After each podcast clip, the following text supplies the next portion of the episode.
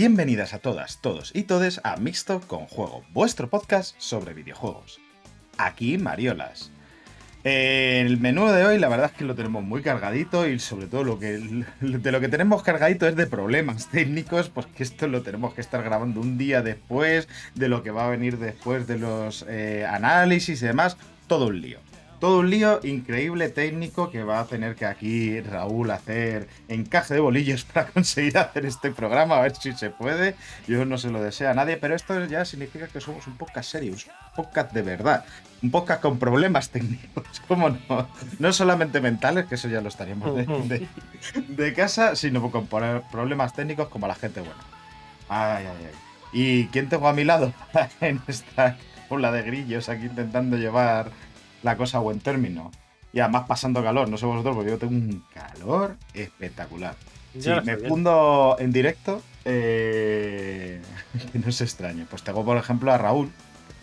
Muy buenas, yo estoy muy cansado, pero, pero, est- pero estoy aquí, que estoy haciendo, un, est- estoy haciendo un esfuerzo de grabar dos días seguidos y encima mañana voy a tener que editarlo también.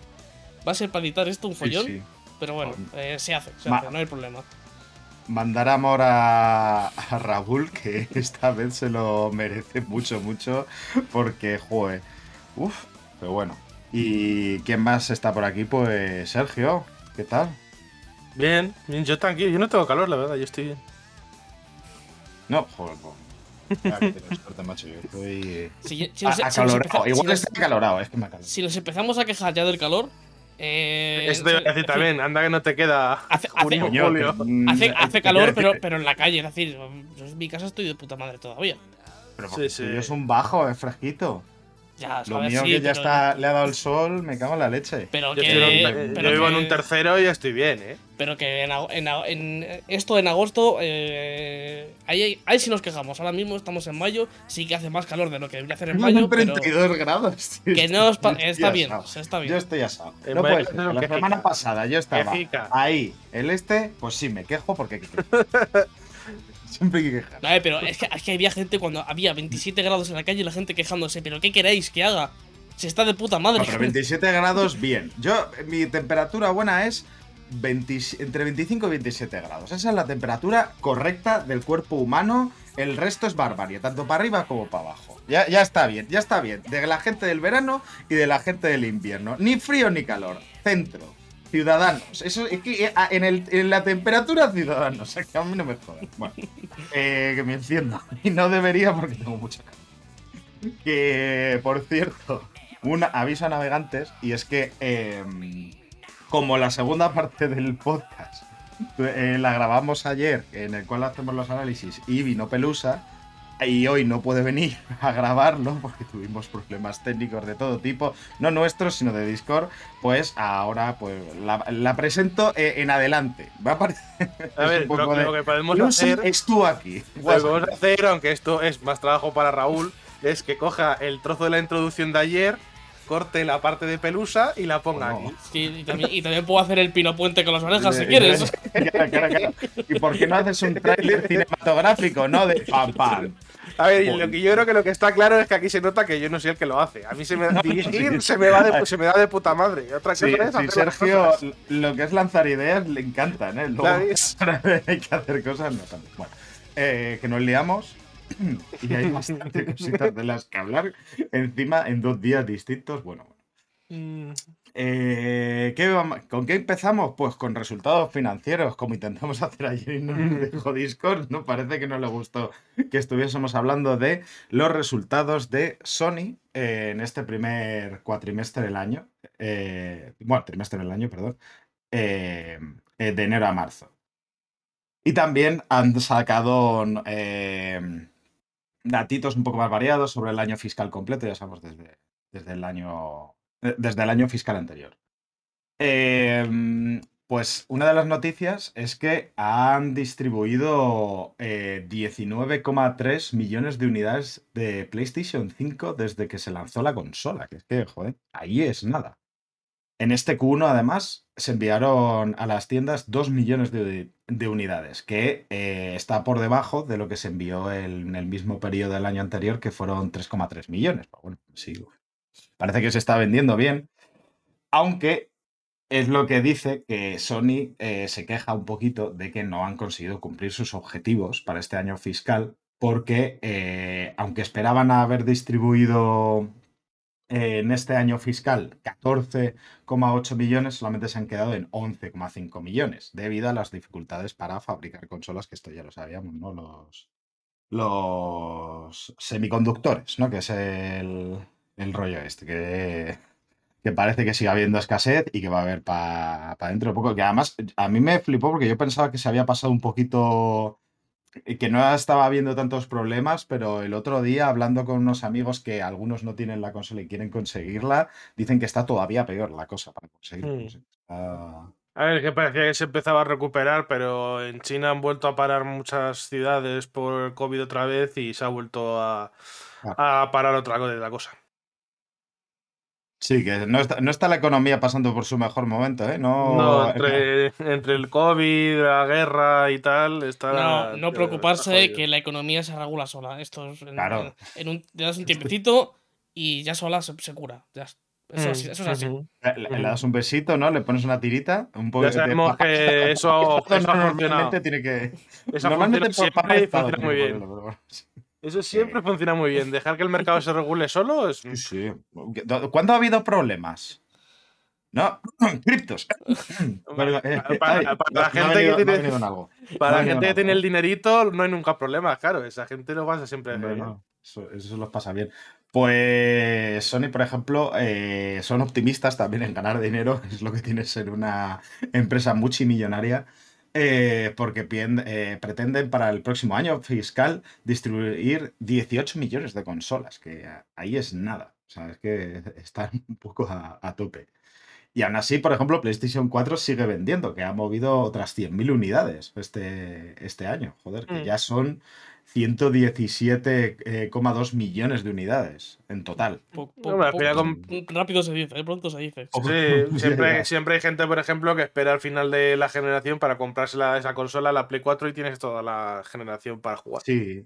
Yo, por ejemplo, un amigo que tiene hijos y demás, cuando jubilé la mía, lo que hice fue dársela el baratito. Claro, esto, de esto evidentemente Sony no ve ningún dinero, pero que hay gente así. ¿sabes?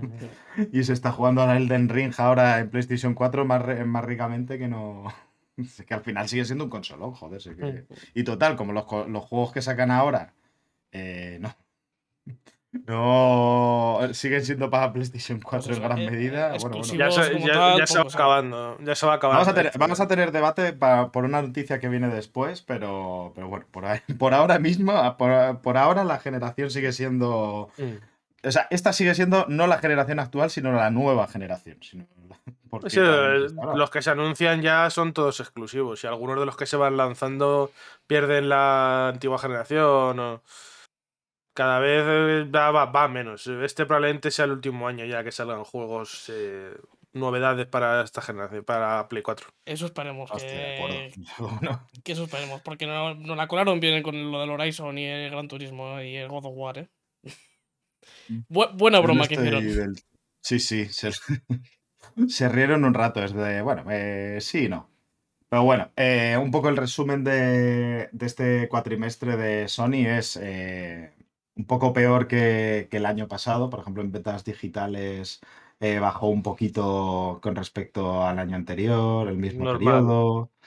Eh, o sea, te- suelen tener. Es un poco la de. Ha ido un poquito peorcito, pero tienen muy buenas. eh, o sea, en lo digital bastante menos, incluso mejorando y cogiendo cosas más.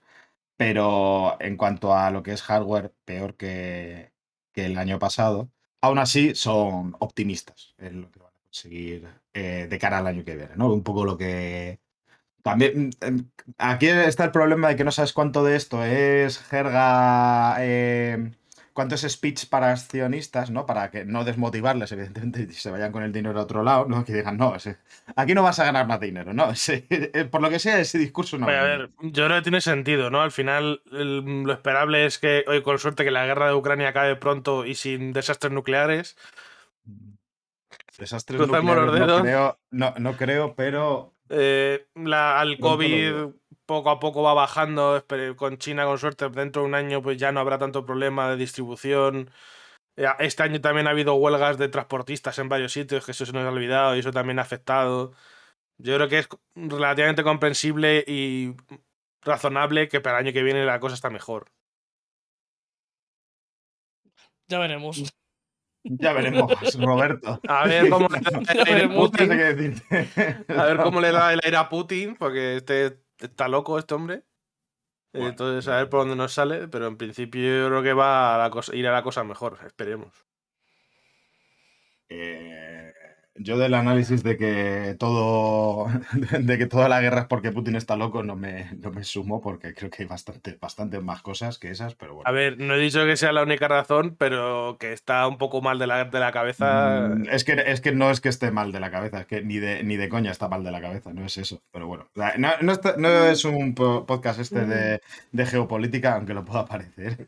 Nos hacemos otro podcast más. Sí, no. Bueno, Después pero- de. Mañana quieres grabar, Raúl. ¿No te apetece? No.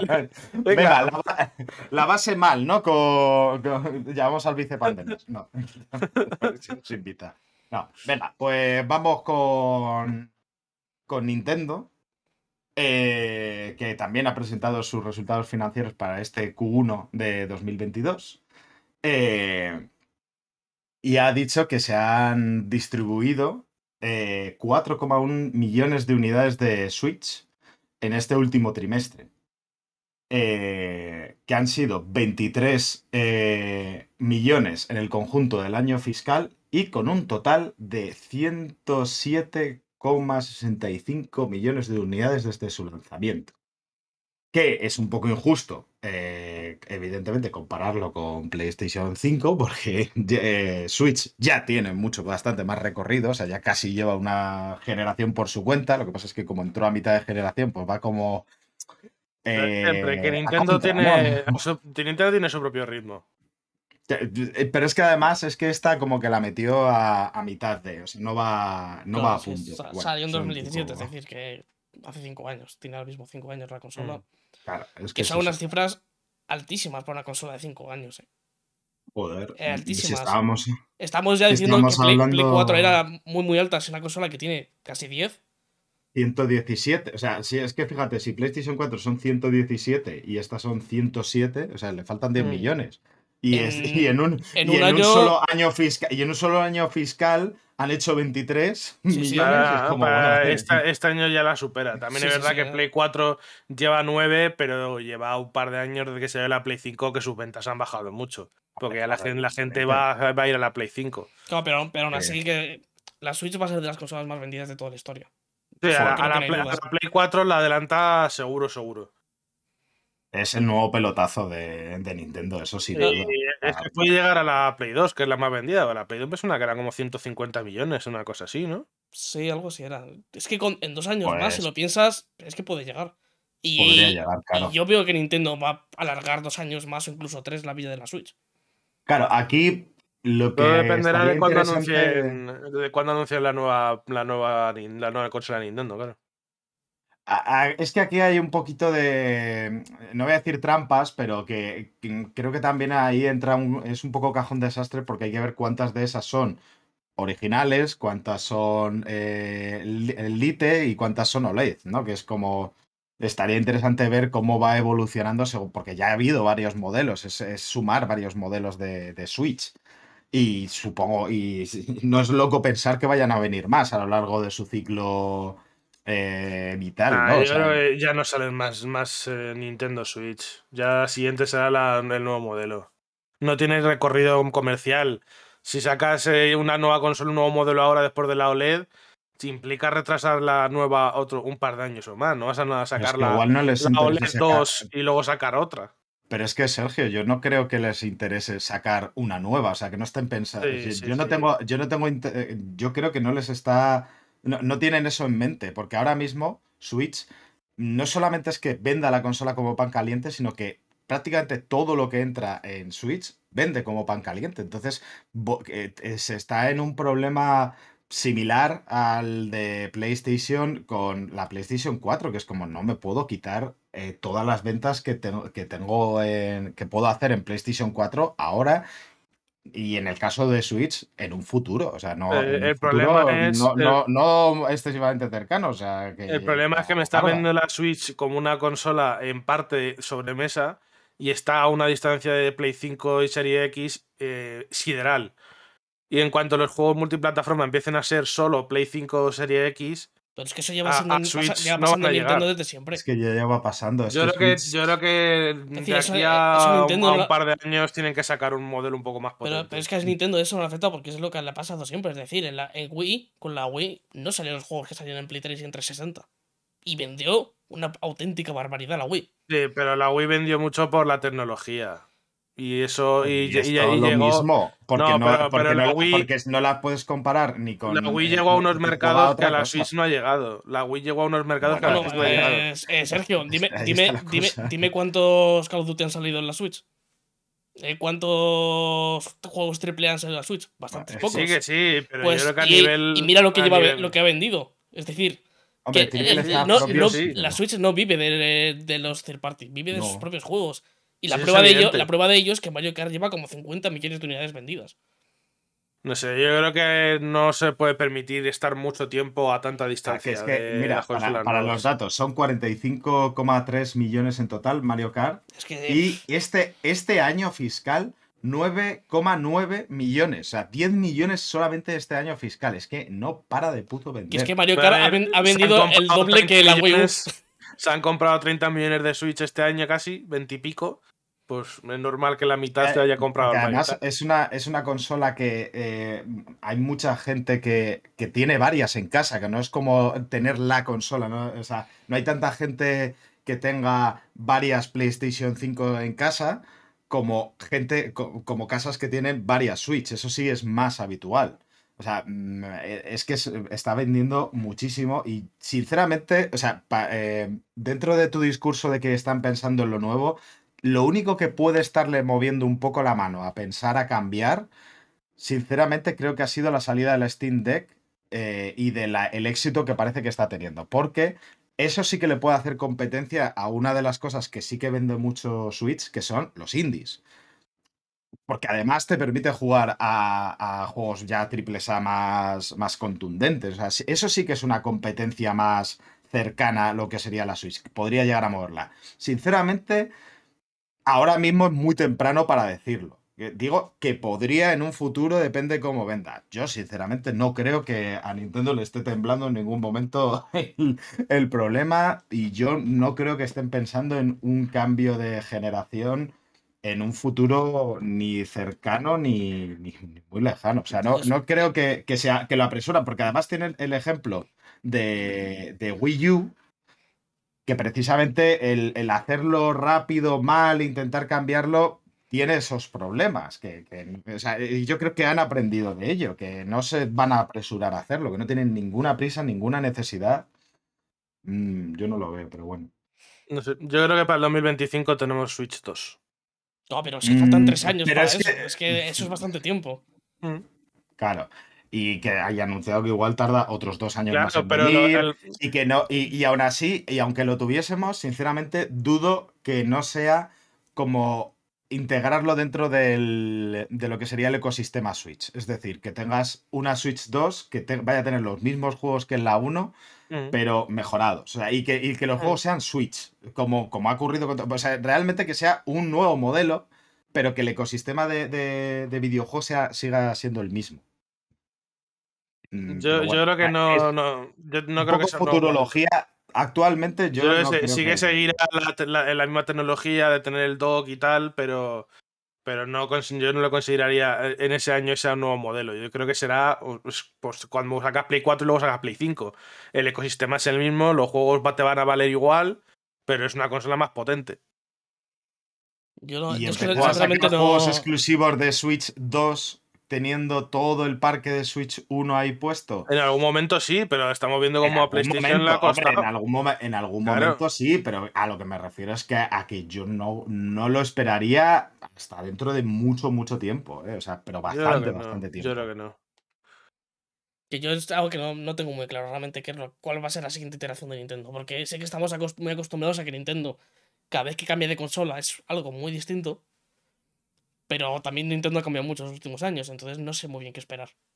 Sí, es que Y ahora claro, el mismo hecho- momento que... Claro, claro, y eso, que haya vendido ya más de 100 millones de unidades y lo que comentas de que hacer una transición ahora a, una nueva, a una no- un sistema completamente nuevo, pues puede ser algo... que no les interesa a nivel comercial. y, es que, ahora mismo, y es que ahora mismo, a diferencia de quizás la Nintendo de hace unos años, el, el interés comercial prima. O sea, esta no es la Nintendo de Iwata. Esto es. Claro, por eso te digo Y hay que, entenderla que, que igual dicen, es que mm, si yo sigo vendiendo de aquí a unos años y tal, pues, no tengo necesidad de, de hacer Por, un cambio. por eso esto. te digo que veo bastante más probable que hagan algo parecido a lo que hacen otras como PlayStation. No eh, hacer una Nintendo Octacore o no sé qué, o poner un nombre diferente, sino poner Switch 2, que es que los juegos de Switch te valgan para la nueva, que simplemente sea más potente, que es lo que han hecho PlayStation con todas sus consolas. O bueno, por- últimamente al menos, ¿no? Los juegos de Play 4 te valen en la Play 5, es más potente al principio, con Sí, juegos pero- para las dos. Y, pero lo que me y refiero, sacando el Sergio- 25, en el 27 o en el 28, que ya los juegos eso- sean más potentes y exclusivos de la Switch 2. Yo es que lo de la exclusividad de, de a Switch 2 sí que la veo que va a tardar bastante. Que saquen una Joder, Switch es que te 2 que te, que te hablando- los tiren más potentes, seguro. Claro, pero que te estoy hablando En de que la Switch futuro, 2 sí. salga en el 25, los exclusivos de Switch 2 sean en el 27, sería 10 años después de salir la consola. Es que igual si siguen habiendo un parque tan grande de consolas de Switch por es que, no sé, yo en pues, cuanto le empiecen igual. a sacar más, eh, más, sean capaces los desarrolladores de sacarle más partido a la nueva generación y empieces a ver unos pepinos todavía más grandes de los que hemos visto ahora con Horizon, por ejemplo, y empieces a- compararlo con que- lo máximo que te puede ofrecer Switch, hostia, Pero es que no se compara, es que ese es el problema, que no se comparan, que tú cuando juegas en Switch buscas una experiencia distinta a la que buscas cuando estás Bueno, jugando a una PlayStation 5. Es que es así, Bueno. los consumidores de no, Switch no lo tengo no lo yo hacen tan así. claro, ¿eh? Y, y- Porque, por ejemplo, a nivel de frames eh, se nota un montón. Y, y a veces cuesta bastante bajar de unos 60 frames rocosos en Play 5 a que le cueste seguir los 30 a la Switch. eh, uf, eh, se hace duro a veces, ¿eh? Que sí, que sí, pero que no, pero que tú no le pides estar a lo máximo, le vas a pedir unos No, no. niveles de calidad mínimos y Claro. evidentemente ahí está, pero que Claro, pero, pero que yo te lo, que- decir lo- que con lo que esto- te quiero decir es que esto cuando para- salgan, cuando salgan juegos todavía más potentes y mejor implementados que el Horizon, que estén a 60 frames rocosos y con unos gráficos de la hostia, todo súper fluido, y vayas, vayas a la Switch y que sean juegos bonitos, sí, pero que vayan a, a 30 muy inestables y... Pero es que, te es estás que, poniendo en una cosa que eso no, No, no, Nintendo. O y sea, que- Nintendo como desarrollador eso no lo hace. y que, y que de hecho es que es algo que realmente está pasando ya, joder. Que, mm, es decir, el Pokémon a nivel técnico es bastante desastroso. El, el Ure Warriors o el framerate era un tema también. Y no pasa absolutamente nada porque la Switch sigue vendiendo igualmente. A nadie, es decir, Es que eh, lo de los, el- los- el- la resolución, el framerate, estas cosas, solo nos importan a cuatro matados. A la mayoría de los jugadores les la pila completamente y no saben ni lo que es. Y esto es una, una realidad, vaya, es que es así. Si, si no, no, la Switch no vendería lo que vende. Porque claramente es una consola que tiene po- muy poca potencia para el estándar actual y lo va a seguir teniendo durante toda su vida ya. Pero Mm. Nintendo no le importa eso porque sabe que a los jugadores realmente les da igual.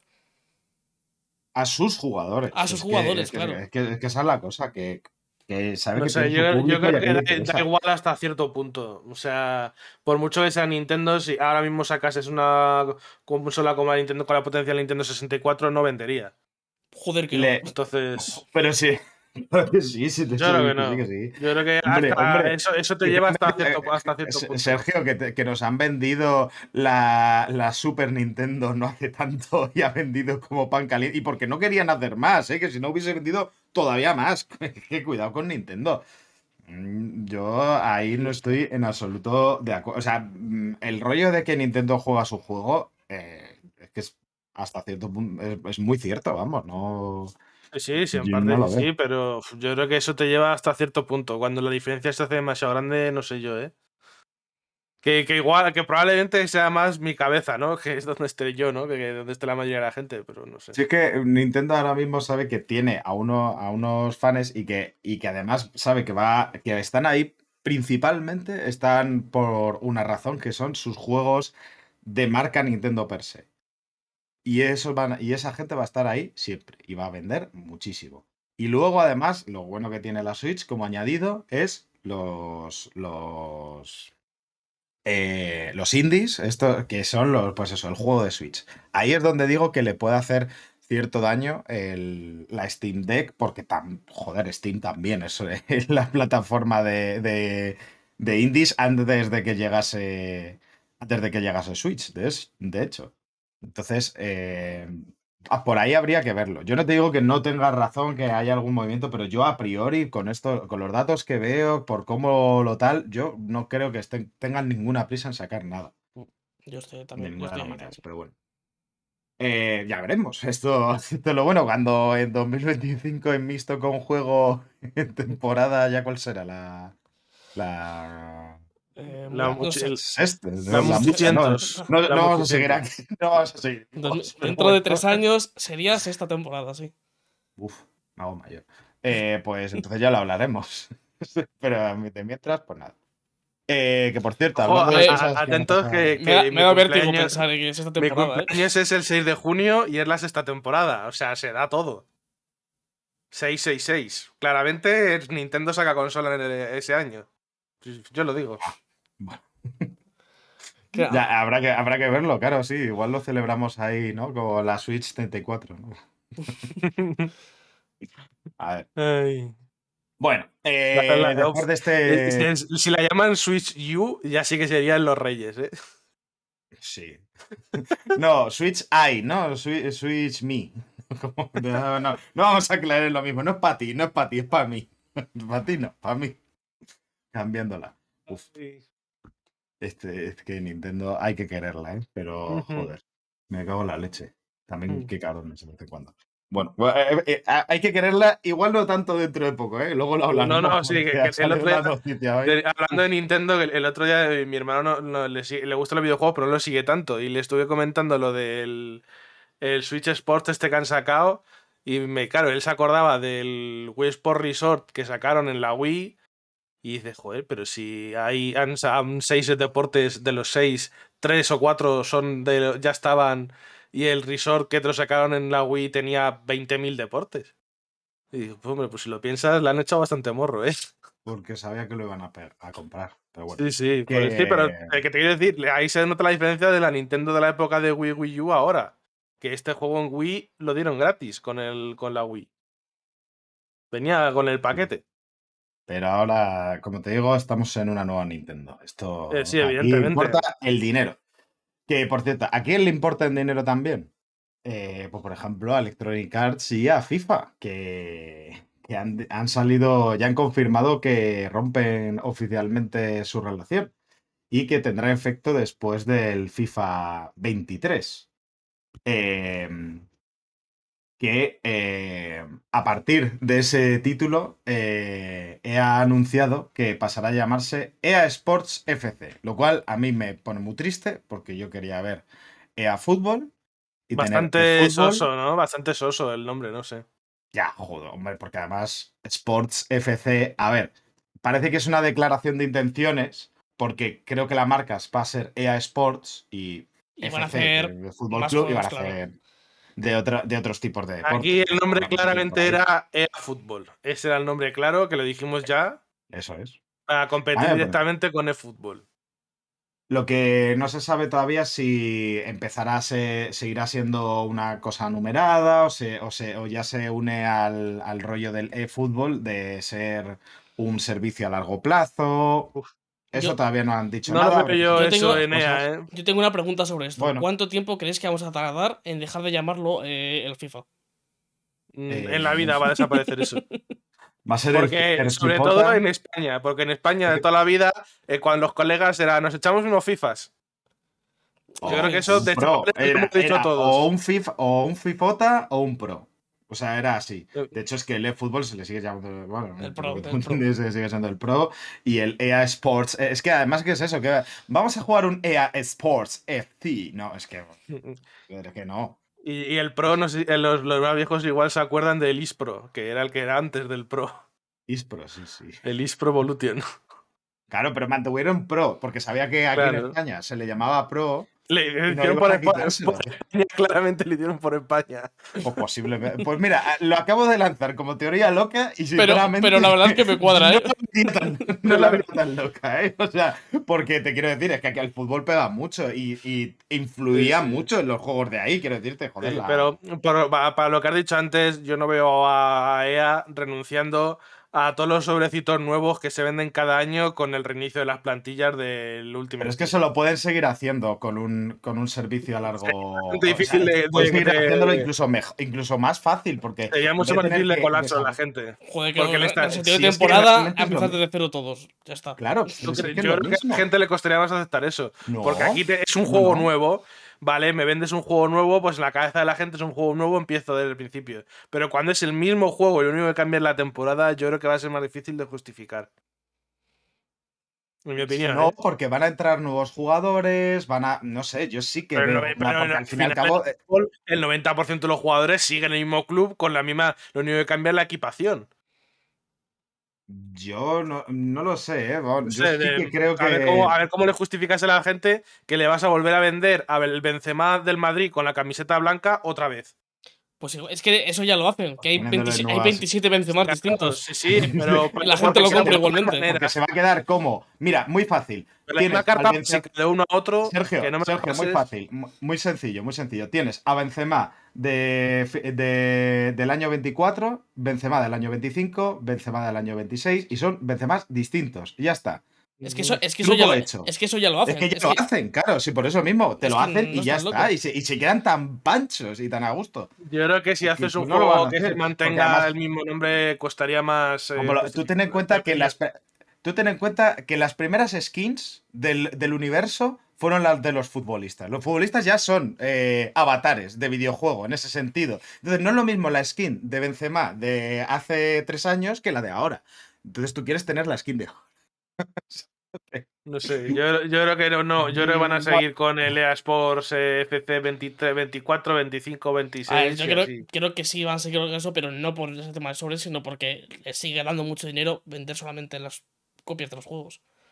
Y Y ya está. además, una, una cosita que, ya por seguir dando un poquito de información co- por todo esto, dicen, por cierto, que, que pretenden el, que el siguiente FIFA vaya a ser el más ambicioso de todos los tiempos. Como A todos. ver qué quiere ver. Sí, claro. con añadirle cuatro cositas más, cuatro re- un poquito más de ray tracing, ¿no? Es que ya esto- es más ambicioso esto que el enlaza- anterior, ¿no? Es Esto enlaza muy bien con las declaraciones que hubo del jefe de EA diciendo que FIFA les limitaba mucho, que no les dejaba hacer cosas y no sé qué, y que si no tuviesen su supervisión podrían hacer muchas cosas nuevas. Que, que No, les pero esto habla del ya- siguiente FIFA, del, Claro, del año pero que, que- viene, y después cuando se van. O sea, hablan Claro, de por eso, por eso que, ellos dicen que cuando no esté EA detrás de su oreja, o sea, Vale, que cuando no esté FIFA detrás de su oreja, que EA será capaz de innovar. Que igual lo que hacen es meterte partidos de 7 contra 7 y se creen que han inventado el fútbol nuevo, cuando eso existe ya no, toda la vida, ¿no? Pero yo qué sé. EA, siendo EA, ¿qué te vas a esperar? Pero bueno, eh, luego además lo que han hablado, lo que más preocupa, ¿no? Realmente, porque era el valor más. eh, más que más tenía la, la saga de FIFA, era precisamente lo, el poder jugar con Cristiano Ronaldo, llamándose Cristiano Ronaldo. Las no licencias, cualquier otro claro. nombre. Las licencias, exactamente. Y dicen que van a seguir teniendo las mismas. eh, los mismos modos, las mismas experiencias, ligas, torneos, clubes, deportistas. Y esto es cierto porque puede ser cierto, vamos, te- tendrán que, porque es- esto muchas veces se negocia de manera individual. No, claro, es cierto, sí, sí. Sin tener que. Esto, que muchas veces lo de la marca FIFA era solamente tener FIFA en el nombre, ¿no? en la portada, no prácticamente sí. pues, luego tenían, creo que tienen acuerdos con FIFPro, que es la asociación de jugadores, o sea que los jugadores tenían por ahí, Sí. tenían Y acuerdos individuales con con, equipos y tal. Con la Premier League, la Bundesliga, ya han confirmado, la UEFA, la Conmebol. Sí, sí, es que es muy probable Nike, que en, ejemplo, en- hayan echado cuentas y han dicho, a ver, ¿cuánto nos cuesta Sí, negociar con sí. cada liga individualmente? Porque les estaban pidiendo mil millones y ¿Cuánto todo vino de eso. ¿Cuánto nos pide FIFA? 2.000. ¿Cuánto nos cuesta hacerlo por nuestra cuenta? 1.200. Pues ya está, Ya números está, echados. Sí, sí, hecho. Y es un poco eso. Sí, pero no bueno. tiene más eh. No, no, yo creo que no hay que exactamente. darle muchas más vueltas a ese tema. no, no. Pero bueno, aún así, joder, es un momento histórico, ¿no? El final del FIFA, realmente. O no. O puede que no. O puede que no. Bueno, porque no, la porque cosa es FIFA que- ha dicho que están preparando su propio. Ahí está, juego, esa, claro. esa es la cosa. El presidente de la asociación de, de la FIFA, Gianni Infantino, ha dicho que van a sacar un rival para EA Sports FC. Ojalá ¿Qué? me llamen FIFA 24. Ojalá, chaval, es que me descojono. Claro. Sería increíble Bueno, no, que copiase el nombre no, tal cual. a- a- ahí está un poquito la cosa. Y eso, Eh, y eso por Konami, chaval. Eso ya sí que sería la hostia. Sí, Ay, no, madre mía. hacer juegos. Sí, sí, pero tú solo imagínate Konami. un FIFA 24 hecho por Konami. Es Antes lo veo hecho Podría yo ser la hostia. por. Antes lo veo hecho yo por 2K. Que es que además. Sí, es, más, eh, es más probable. Pero que pero, la gracia estaría muy guapa. De un FIFA hecho por Konami. mm, Sí, pero no. No te quiero- no Saldría un desastre, saldría un desastre, porque Konami Bueno, ahora mismo joder, solo sirve ¿por para hacer desastres. No, Ah, pues, no eh, como juego, como normalmente hasta el fútbol, eh, los pros siempre han sido bastante solventes. Incluso era, era su, su caballo de batalla era que como juego per se era mejor. La cosa es que no tenía licencias y a nivel de menús era un puto desastre y demás, pero como simulador solía ser mejor. El problema es que esa Em. época ya no existe. Esa Konami, eso que quedaba de Konami desapareció con el fútbol. Bueno, mm, sí, pero es lo que hay. Que mm, ellos lo que han dicho es que van a adoptar, la FIFA va a adoptar un modelo de licencia no exclusiva, que es muy similar a lo que está haciendo ahora mismo LucasArts. Es decir, dárselas a varios estudios y editoras su, su marca FIFA para que hagan lo que, lo que quieran. Bueno, lo que quieran, acordado, vamos. Que además el- los proyectos van a ser varios nuevos proyectos con el nombre de FIFA, que el primero de ellos será un juego no simulador que llegará en el tercer trimestre de este año y se ambientará en el Mundial de Qatar. Pero esto todo lo tendrían que tener ya negociado antes de todo esto, porque en seis meses no haces un juego. ¿Verdad? A ver, se- pero se- esto se comentó hace tiempo que, que creo que era la FIFA que estaba también como intentando vender la licencia a otros sitios. Es- Hace ya, Sí. hace ya bastante tiempo que hablamos de eso. O sea que eso de, eso de no simulador puede salir de algo de ahí. Igual Va es va un Mi experimento, teoría, mi teoría, mi teoría es que van a hacer algo teoría, tipo NBA Jam, pero de fútbol. mi teoría es que es de móvil. Que tiene un desarrollo mucho más corto. O sea, ser, es un poco. Es, es mi teoría real, que se Sí, pero- a alguien a un, un juego de, de parecido a algo de fútbol. Por eso no es simulador, evidentemente, algo tal. Para móvil, que tenga la marca del Mundial de Qatar, y yo me dedico a vender como un gorrino durante. durante verano. O sea, No es sé, poco- es que el que sea de móvil o no móvil creo que no influye en que sea simulador o no simulador, porque en móvil hay juegos de simulador de fútbol. Está el propio FIFA en, móvil, en móvil. Pero no es simulador. Pero no, no es tan simulador. Quiero decir, de la misma manera que tú es el puedes mismo decir juego prácticamente. Pero, pero Sergio, o sea, Porteado a las capacidades de los móviles, pero es un Vale, pero creo FIFA. que, pero precisamente, si vas a hacer un simulador como muy potente, incluso para móvil, necesitas mucho desarrollo. Pero si vas a hacer una cosa, una experiencia mucho más sencilla, mucho más fácil de entrar a jugar, mucho menos simulador, es decir, que, que, se- que tenga otra forma, aunque sea de fútbol, quiero decirte, Rocket League es fútbol, pero tiene coches, o sea, no es un simula, no simula el fútbol de ninguna de las maneras. No O sea, sé, yo, yo, yo creo que no va tanto por la plataforma, sino por el modo de juego. Yo creo que simplemente harán No, algo la- que sea más sencillito, pues como lo que te digo, como el NBA Jam, que es, son más 3x3 y es más de hacer super saltos ahí. Es que normalmente las desarrolladoras de móviles tienen más capacidad para estos juegos hacerlos más rápido. Pues Y además, el ser de móvil le da. Para, para una cosa que es tan de, de masas, por así decirlo, como es el fútbol, que todo el mundo tiene un móvil, y para empezar a lanzarla y a empezar a ganar dinero con esa marca FIFA nueva en su próxima aventura, tiene más sentido. Es el que sea en móvil que en otras plataformas más. Y también si, si va a estar ambientado sé en, yo, ¿eh? en el- en el Mundial de Qatar, es como tiene, tiene sentido que sea como un juego como pasajero. Que sea, va, Eso España es, durar esos claro. tres meses y después se muere. Porque ya no Eso. nadie le interesa el mundial de Qatar. Que sea rapidito, fresco, rápido de jugar. Y Sí, a mí me cuadra que pueda ser un juego de móvil. A lo mejor también sale en otras plataformas, no me sorprendería. Vamos, podría es salir otra cosa, perfectamente, pero- pero- que- que- me que suena entendemos que. cuando hablamos de juego de móvil, ¿no? O sea, Sí, que Sí, me un juego, suena un que juego de desarrollo más corto, más, más barato en general y tal. más que- Igualmente, un simulador del mundial no tiene sentido porque este fue- mundial lo va a seguir sacando FIFA. Porque en el FIFA el mundial de Qatar va a salir. ahí está. De hecho, salió está la noticia hace poco que el mundial de Qatar van a tenerlo y el mundial femenino también. Ahí está Lo van a tener el no FIFA es- 23. que no tiene sentido pelearse con su propia marca ahora Mm. mismo, pero sin embargo en móviles seguramente no. Eh, que además han ahí sí que dicho que, que después de eso van a publicar otros juegos y experiencias virtuales basadas en el mundial, o sea, a saber por ahí viene, que igual no es este lo que hago, pero algo de móviles va a haber aquí seguro.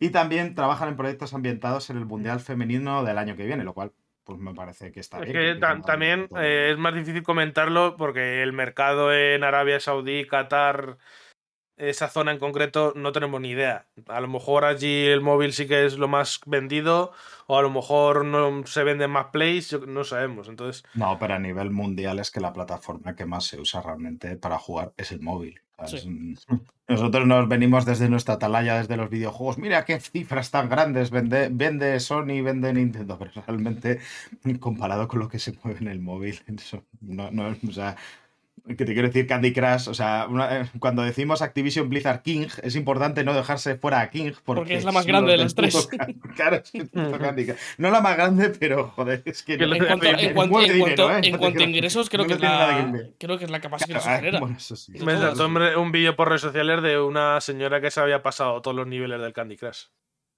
Que había llegado al último nivel y se lo había pasado. Y, ya no, no tenía nada en su vida, ¿no? Es de... Supongo que vendrá el, presidente de, vendrá el presidente de King a tu casa a darte enhorabuena. y- Los nietos, ¿no? De la señora diciendo, ya, ya, sal al parque a jugar con nosotros. No, estoy aquí metido. Pero bueno. eh, que- y luego además, por supuesto, que el plato fuerte de todo esto será en 2024 o simulador de fútbol ya en condición, ¿no? A ver, pero todavía no se sabe quién está pujando por los derechos, quién lo hará, o sea que... Konami, por Mm, favor, Konami. Sinceramente, llegan un poquito tarde, ¿eh? O sea, Vamos, yo... Konami. Sí, Konami. todo. Venga, Konami, dalo todo ahí. Yo apuesto por 2K. O sea, A ver, es la, apuesta lógica, es la apuesta lógica, pero oye, por Sí, sí, ya está, es un poquito a tablero, ¿eh? No te voy a decir yo, precisamente además, ¿no? Con la... es un poco... Pero, a ver, Es- que además 2K, uf, coño, que que tiene, 2K, tiene experiencia haciendo miedo. juegos deportivos y bastante buenos. Que, bueno, a ver, es que, A nivel, de son, gameplay, ¿no? a nivel de gameplay son muy buenos. claro, eso- el juego es muy bueno, es el juego es muy mierda. bueno. La monetización del juego es una, son todavía Eh, peores. o sea, Ya no, solo, ya no solo la monetización, es que los 2K en la campaña te la chapan al año de que salga el juego.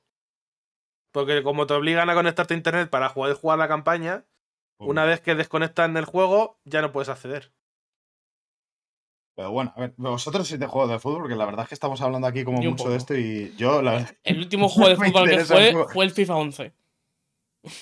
Yo Así vuelvo a decirlo, si consideramos es lo único que he el jugado. Rocket League, sí. Eh, yo de los pro de mi época cuando estaba en Sevilla con mis ex hermanastros, eh, pues ahí a tope, porque claro, en Sevilla no se jugaba otra, otra cosa que al pro. Y ahí aprendí ahí todas las mierdas que había que aprender, pero después Yo no. del 13, luego me cogí el Pro 19 o algo así que estaba baratillo y ahora han regalado el FIFA 22 en el Plus. Y lo está jugando un poco. Al Fifota. No, antes de que. Antes de que. ¡guau! Se lo cargue. A mí es, Bueno, que, a mí es que a mí- ni me gusta el fútbol, así que. Todo lo contrario, Eh, es que no me, lo, eso, lo detesto. eso es un bueno. problema, eso es un problema para jugar a un juego de fútbol, claro. Bueno, no te creas, ¿eh? A mí, por ejemplo, ver fútbol no es una cosa que me apasione, jugarlo per se, yo físicamente siempre me ha encantado, pero no tiene... Cada cual. Pero bueno, eh, ya dejamos todo el tema eh, FIFA versus EA, por así decirlo, y nos vamos a noticias de, de cancelaciones, retrasos y todo lo bueno. Vamos que... Ahora viene la parte chunga de- del, del podcast, lo voy avisando. Vamos a empezar poquito por una noticia que tampoco es excesivamente grave. De hecho, incluso, según como la veas, puede ser buena, precisamente, retomando una conversación A anterior. mí es que me da, me da tan igual este juego. Ya, pe- pero no es tanto el juego per se, que es Como el la Gotham noticia. Knights, que es el Gotham Knights, eh, el cual eh, Warner ha decidido cancelar las versiones de PS4 y Xbox One, como el hecho de que parece ser que los, los juegos eh, third party parece que son los que van a empezar a hacer el verdadero cambio de generación, porque parece que ya no están tan interesados en vender en las consolas de anterior generación. Podría ser un principio de este movimiento. A mí es por eso por lo que me llama la atención. por lo que Hombre, me cada parece vez que empieza, debatible, ¿eh? empieza a tener más sentido para las third party. Porque al final las third parties suelen vender las, los que más 8, 9, 10 millones. Ya hay alrededor de 20 de Play 5 y de series S, serie X. Igual estará, que podrá estar en los 13, 14, 15. Sí, fácilmente. Me parece una cifra razonable. Estaríamos alrededor más de 30, 33, 34, 35 millones.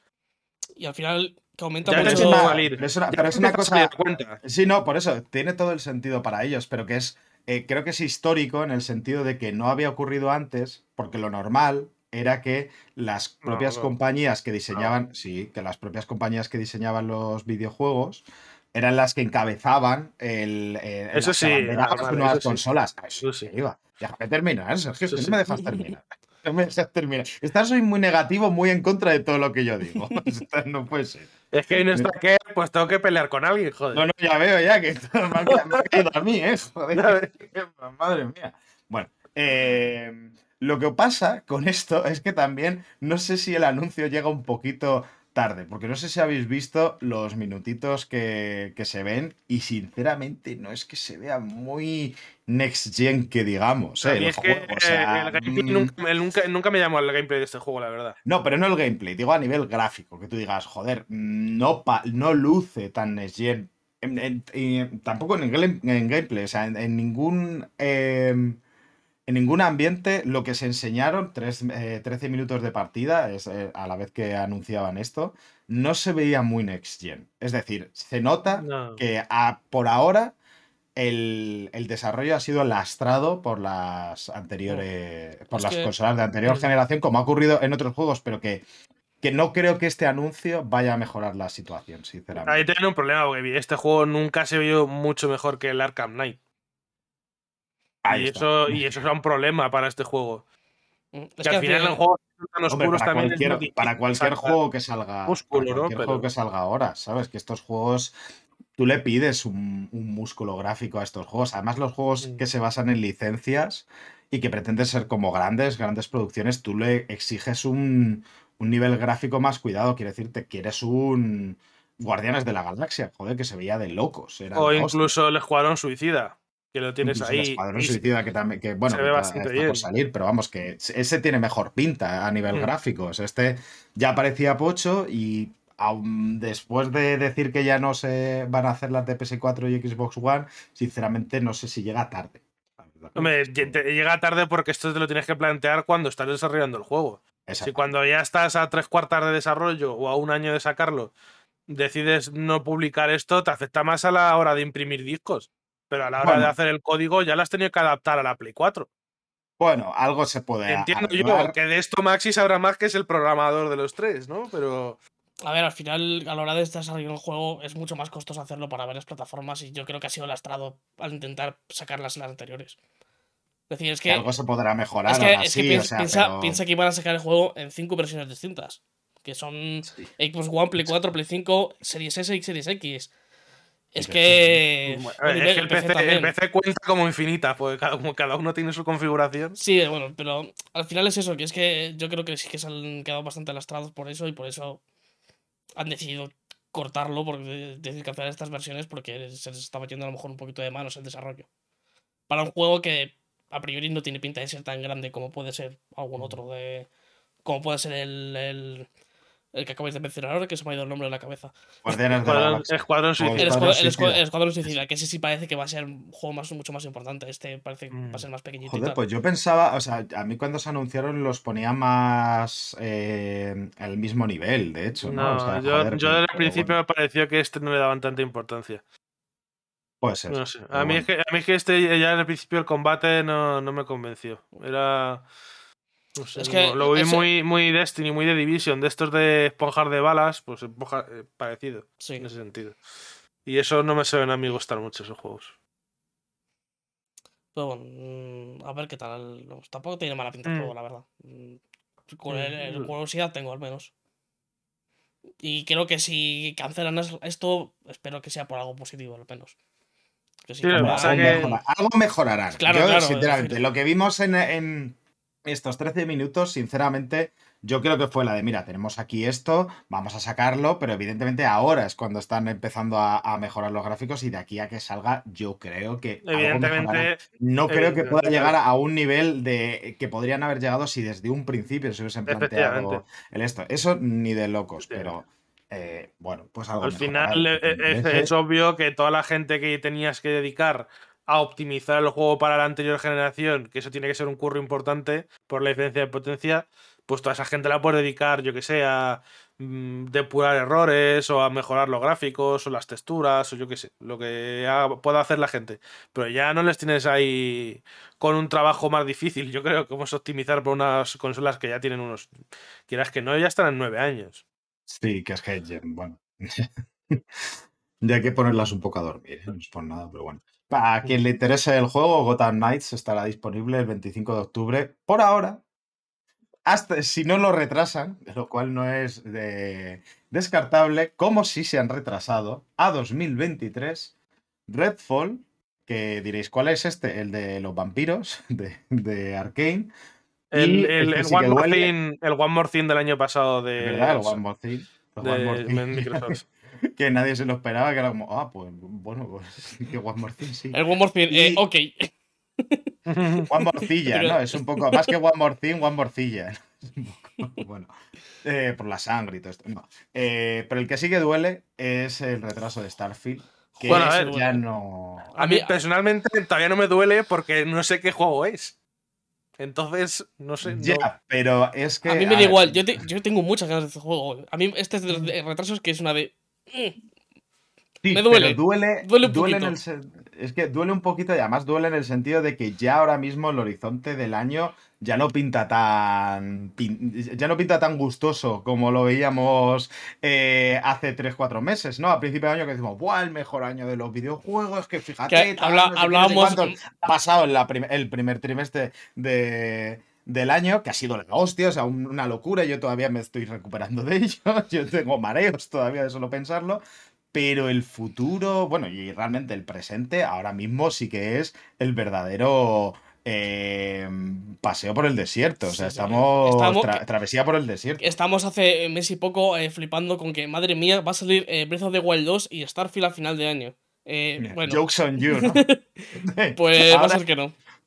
Mi, mi yo de- del presente riéndose de, de lo inocente que era y joven, ¿no? El, el de hace cuatro meses. ¿no? Sí, yo creo que eh, para, de todas maneras, para saber cómo se nos va a quedar al final de año, el mes que viene va a ser clave. Porque Sí, el mes sí, que sí. viene Eso van a darse muchas fechas. Porque yo justo estaba ahora mirando la nota que tengo con los juegos que me interesan y con fechas concretas hay cuatro.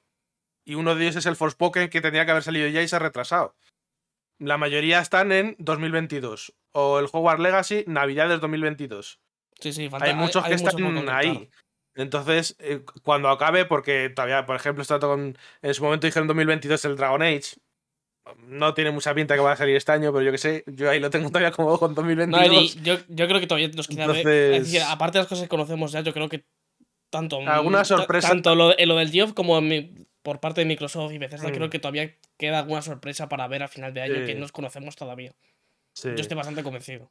Por ejemplo, hay Dra- Dragon Quest, hay varios que hay que saber cuándo, y eso te sale un Dragon Quest el 12 en el, en el segundo semestre, y a mí ya me ha hecho el año. Mm. O- y también Sony seguro que tiene algo preparado. Es decir, Sony tendrá alguno bueno, preparado. God of War en principio tendría que salir a final de este Claro, año. no solo. no- y, y- y tiene ahí ¿No Sony un con. poco el tiene- silencio de God of War? No, no, No. no. Yo creo que no. Es decir, No. ha habido, Es lo- es que ha habido mucha cosa de la que hablar de, de Sony estos meses Claro, atrás, así que. has tenido bastante con todo Ya, el, ya, ya, el Gran no, Turismo, el Horizon, ha sacado Sifu. No sé, Bueno, has tenido ahí cosillas sí. ahí por sacar. Yo creo que no. Yo creo que si no dicen nada en la próxima conferencia, que probablemente Ahí sí me asustaría. Claro, ahí, claro. sí que sería, ahí sí que se haga para preocuparse. Pero yo creo que ahí es cuando saldrá la fecha. Yo creo que yo creo el God of War ya sí que sale este año. Sí, yo creo que sí. Y Creo habrá que ver qué hace Insomnia, que tiene ahí el Spider-Man 2 y el Wolverine. A ver si nos no, algo. Ahora no, me, ahora no caigo, pero tenía tres, ¿no? Mm, Estaba- No, de momento esos dos, ¿no? aunque, Era se- dos- aunque, dos, aunque ¿no? seguro que están haciendo otro Ratchet también, pero bueno. Pero eso. Se hablaba de secuela de Ratchet también. Sí, sí, sí. secuela de Ratchet va a No haber, pero, pero que todavía no se sabe nada, pero yo estoy convencido de que habrá. Pero que sí, que Eh, decir que hay muchas cosas todavía que no tenemos fecha Claro, nada de ve- 2022, por que- ejemplo, los de Days. Gone. Ah, ¿Qué están haciendo los de Days Gone? Bueno, tampoco Habrá pasa, que- tampoco, habrá ha pasado Están mucho un poco jodidos. Tampoco, ya está un poco jodido, pero tampoco ha pasado mucho tiempo desde que salió en 2019, ¿no? Ya, Bueno, pero años, bueno, fue un poquito chuf. eh, Sí, estaban un poco maluchos, por lo que quiero No sé, recordar, lo- no- Abril del 19. Sí, pues eso, todavía a lo mejor es un poco pronto, pero, pero que sí que hay más cosas, hombre. Que, que- Y ha comprado estudios. A ver, eh, joder, y que luego vendrán indies de puta madre este ya año, viendo joder, rumores porque- de, de remake, de, del Metal Gear Solid Remake. Imagínate que te anuncian el Metal Gear Solid Remake para, para Navidades. Sí, sí. Mm, Final Fantasy XVI seguramente salga. Tiene toda la pinta que este, este año también. Según todos los rumores indican. 16. Sí, sí. Claro. Parece ser que va a salir este año. Sí, sí, eh, los rumores están diciendo que ya está hecho. Sí, sí. Que, que lo están retrasando por movidas de marketing y de exteriores al juego, pero que el juego lo tienen prácticamente para salir mañana. Mm. Eso, todos los rumores. Los, dicen los eso. rumores llevan ya un tiempo Yo, los rumores. Pues siendo- esos rumores, sinceramente, me, me- no, me, no me los termino. Ojalá sean ciertos, porque le Es tengo que- bastantes ganas, pero. Es que mm, imagínate, como fan de JRPGs, que te sale Forspoken en agosto, Dragon Age, eh, o sea, Dragon Quest eh, y Final Fantasy XVI a final de año. Joder, te, te mueres, sí. Ah, Es que te explota la cabeza. Pero bueno, no, no, nos estamos viniendo otra vez arriba. Cuando Pero, estamos hablando pero de que hay que venirse arriba. Hay, hay Es que, acercarse junio y empieza la- empezamos todos así, a hacer así con las manos. hay que venirse arriba, hay que tener ilusión, porque si no, ¿qué, no, ¿qué nos queda? Si no nos queda ilusión, es que. Hay- hay nos que- queda el, el Summer Game Fest. O sea, hay que ilusionarse antes del Summer Game Fest porque luego viene el Summer Game Fest, ¿no? Es un poco. Y el No E3. Hay que ilusionarse antes del Bueno, E3 porque luego viene el E3. Pero eso es- ten- tenemos ahí el showcase de, de Microsoft y Bethesda. Y que, Eh, por es- ejemplo, ese- a, Maxi, eh, eh, a Maxi yo sé que le hará ilusión porque ahí se anunciará el, moto, el nuevo Forza Motorsport. Sí, el Forza yo te- tengo bastantes ganillas, pero yo tengo muchas ganas de lo de Bethesda y bueno, de Microsoft y Bethesda, porque quiero ver qué está haciendo, aparte del, Mm.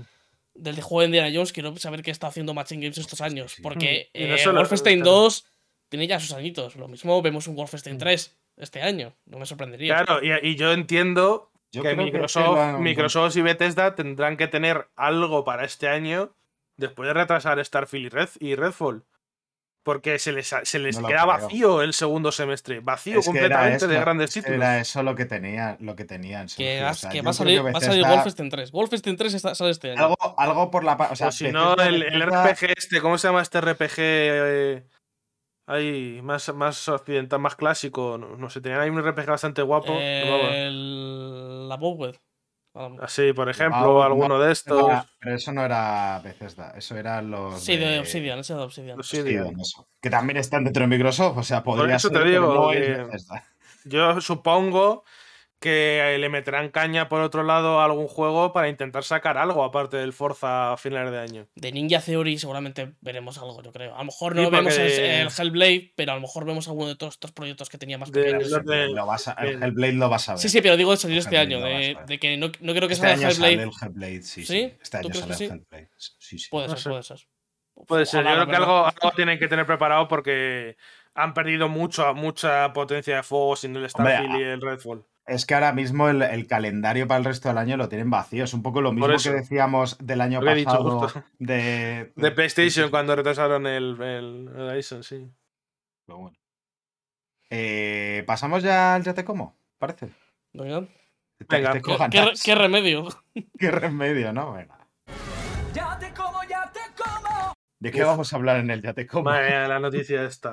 Pues de Jim Ryan y sus comentarios sobre eh, el derecho al aborto, este, esta cosa que se estaba que está llevando mucha mucho problemilla, ¿no? En Estados Unidos. Eh, porque el Tribunal Supremo de Estados Unidos es posible que tumbe el caso de Roe contra Wade de 1973, en el cual se consiguió legalizar el aborto en el país norteamericano. Evidentemente, cada estado. Bueno, me, me suena, me que suena que era más que no puedes prohibirlo, por así decirlo. Exacto, no puedes prohibirlo hacía- expresamente, esa, es la, Claro. esa era la gracia, pero muchos estados se hacen, ha- han hecho sus cambalaches como Mm. para que fuese prácticamente imposible hacerlo, eso, esto, pero bueno, en esencia es esto, pues parece que, Que no solo, y, no solo eso, que hay mucha gente diciendo que del Roe versus Wade dependen cosas como los anticonceptivos, la, la- la píldora para las mujeres y controlar la- la- el matrimonio igualitario. O sea, que es que del esto se puede liar muy gorda. Puede ser muy, bueno, una, un retraso en, en los derechos para las mujeres eh, brutal. en- Sí, en algún sitio he leído que cuando hay sitios en los que pretenden que la pena por abortar sea más alta que la de violar, pues te habla mucho de la gente que hace esas leyes. Sí, bueno, eso. Pues la cosa que ha dicho el bueno de Jimbo, o no tan bueno, de- eh, al respecto de esto, pues que hay que respetar todas las diferencias de opinión. Esto Ha hecho un ciudadano, vamos. En un mensaje que ha enfadado a los trabajadores y trabajadoras de su, de su empresa. Que además lo más curioso es que, mm, bueno, no solamente es que decía eso, sino que en el mismo mensaje luego escribía cinco párrafos sobre hablando de los aniversarios de sus dos gatos y de que quería tener un perro porque es el, el- el animal más fiel. O sea, es como la de, oye, hay que respetar todos con lo del aborto, pero y los gatos, lo guapos que están. O sea, ¿tú te parece que el- Yo creo que este mía. señor, el día que, el día que escribió esto, se fumó una, y se comió unas setas alucinógenas, se fumó ocho porros y estaba ahí escribiendo el tío, yo que sé, ahí lo que le venía a la cabeza. Pues que no tiene ningún sentido. O sea, no tiene sentido por ningún sitio. To- Todo esto venía a raíz de, o sea, no es porque un día se levantase y quisiese decir esto, sino porque además eh, Bungie, al, al saber, al saberse esta posibilidad de, de que el Tribunal de, Supremo de Estados Unidos hiciese esta barbaridad, hizo un comunicado a favor del derecho de decidir eh, de las mujeres. Muy además, bueno, eh, ellos decían en su comunicado, en Bungie creemos que todo el mundo tiene derecho a tomar sus propias decisiones y a manifestar esa libertad en todos los ámbitos de su vida. El borrador del Tribunal Supremo de Estados Unidos que pretende revocar el derecho al aborto representa un atentado contra la libertad y un ataque directo a los derechos humanos. Ah, es evidente, no se puede ser. Bravo. ¿Qué es lo que pasa? Que Bungie eh, se, se intenta comprar, lo está intentando comprar Sony. Y Jimbo, en vez de salir y decir, pues sí, la verdad es que y ponerse va, eh, detrás de, de la gente de Bungie, que tiene más razón que un santo en este sentido, eh, pues decidió jugar a la tibieza y decir, no, no, esto hay que respetarlo todo. No, no, no, no extremismos no. Son igual de mal, son los mismos, los fascistas que los antifascistas. Porque ambos tienen fascistas en el nombre. Es un poco el resumen, ¿no? De todo. Los extremos se tocan y hechos de guarros. Sí, ¿qué es eso? es que, bueno, Sí, por eso te digo que ha hecho, es muy de ciudadanos, ni izquierdas ni derechas, cocaína. pero es que ¿sabes lo que pasa? Que es que cuando te sueles quedar en este tipo de, de declaraciones en el los medio, en los dos realidad, lados. no es que te caigan hostia por los dos lados, es que sabe todo el mundo de qué lado De- estás exactamente. cojeando, Porque es, es que no... Claro, por eso te digo que los, de, los fachas te dicen, oye, mm, No, no, los armario fachas no te facha, dicen nada, los fachas- y los los fachas dicen, otros- sí, sí, es que, hay que, es que, que respeten mi opinión, si es la bandera que se, que se, que se abogan ellos ahora mismo. O sea, sí, no- libertad, no- libertad, pero solo cuando me viene bien a mí, vamos. Lo que El- bueno, es que ahí, ahí está la cosa. Que sea. Y bueno, esto ha causado que los trabajadores y trabajadoras de, de Sony, pues, eh, haya- se hayan puesto en contacto con Bloomberg y demás, que era quien daba la noticia, eh, para decir su, para manifestar su malestar, ¿no? Normal, Eh, normal. Es que si a cualquier persona esto le debería molestar, siendo, imagínate la sensación que tiene que tener una mujer trabajando para un señor como este. Sabiendo que el que pisoteen sus derechos a este señor le importa una mierda. Es que lo- de lo que se quejaban eh, las trabajadoras específicamente es que eh, dicen que sus derechos han sido ofendidos y trivializados por el mensaje de, de Jim y que además, en general, el tono de la misiva estaba fuera de tono. Evidentemente, es como la de... "Ah, Oye, es que eh, aparte de lo de mis gatos y el perro, que lo de abortar, que no... O sea, era como... mm, Jimbo, por favor, conoce. O sea, no... e- es una, es una vergüenza de comunicación esto, pero de- a todos los niveles. Más allá, del más allá del mensaje, que ya es grave de por sí, por- porque es ya por lo que hemos dicho, el quedarte en medio en este caso es posicionarte. Lo- no estás engañando a nadie. Eh, eh, mm, sino que es que además es como la, la tibieza con la que se trata un tema que es tan grave en, en- no solamente en Claro. Estados Unidos, sino a nivel mundial, porque eh, realmente, joder, lo que ocurre en Estados Unidos afecta al resto de, de países y ahora mismo vivimos una deriva eh, de, de vuelta a good old fashion fascism, ¿no? Que de, vuelta al fascismo, ¿no? Que, que- que no está gustando en ningún lado y en Estados Unidos pues, ver. lo está abandonando muy fuertemente. La, la- la relativa suerte que tenemos en Europa es que lo- las leyes y estos tipos de derechos están más blindados. Es más difícil que esto se lleve a cabo, ¿no? Pero Mm. al final allí con que con el, el tema es que el Tribunal Supremo, en cuanto han sido más de la mitad conservadores, se lo puede encargar esto. Yo por si acaso voy a ir a votar las aquí- siguientes generales, ¿eh? Sí, por lo que sea, ¿no? pero- que Re- vo- votar hay que recor- votar siempre. Recordemos que difícil, la ley Mordaza existe, por ejemplo. Claro, que. Sí, sí, esa evidentemente. bonita, esa bonita Pero- frase de, de nuestro querido presidente, ¿no? De que la ley Mordaza, en cuanto lleguemos al gobierno, la vamos a quitar. Sí, sí. Aquí estamos esperando Mm. ya, cuatro años. No, es que eh, está ocupado, hombre. A ver, es cierto, pero como que ya va tocando, ¿eh? O sea, no. Pero bueno. Sí, ya que- que... lo que has dicho tú, que en estas cosas cuando te intentas posicionar, intentas estar en el medio y en realidad la gente sabe por dónde vas. Si te quedas en el medio es por una, es porque quieres, porque tienes una opinión claramente la incorrecta y, Y sabes que es no quieres, no quieres que te caiga mierda Claro. porque sí, pero es que es eso, no engañas. O sea, mejor Claro. que cállate. Es que literalmente es, mira, tío, cállate. No tienes por qué hablar. Sobre todo porque mierdas. se no tienes por qué hablar de estas mierdas. Se sabe porque de esto se hacen estudios y se pregunta que en la mayoría de estados de Estados Unidos la gente está a favor del aborto. Por un, a lo mejor, el margen no es muy grande, creo. No sé si está entre el 50 y pico 60%. Y aquí en Europa estamos alrededor del 80% por ahí. Pero sigue siendo mayoría. Y te estás saltando la mayoría por el forro. Porque a ti te apetece. Bueno, pero es precisamente por eso, para no pelearse, no pelearse, que cada uno tiene derecho a su opinión. De, mm, no. Pero bueno. O sea, bueno, tienes derecho, tienes derecho a tu opinión, pero yo tengo derecho a decirte que tu opinión es una mierda, ¿no? Y quedarte en el medio es, es de claramente posicionarse. O sea, no. Quedarte en el medio no es quedarte en el medio, no te, no te engañes. Pero bueno. Por desgracia, tener una opinión también es un derecho. Sí, bueno.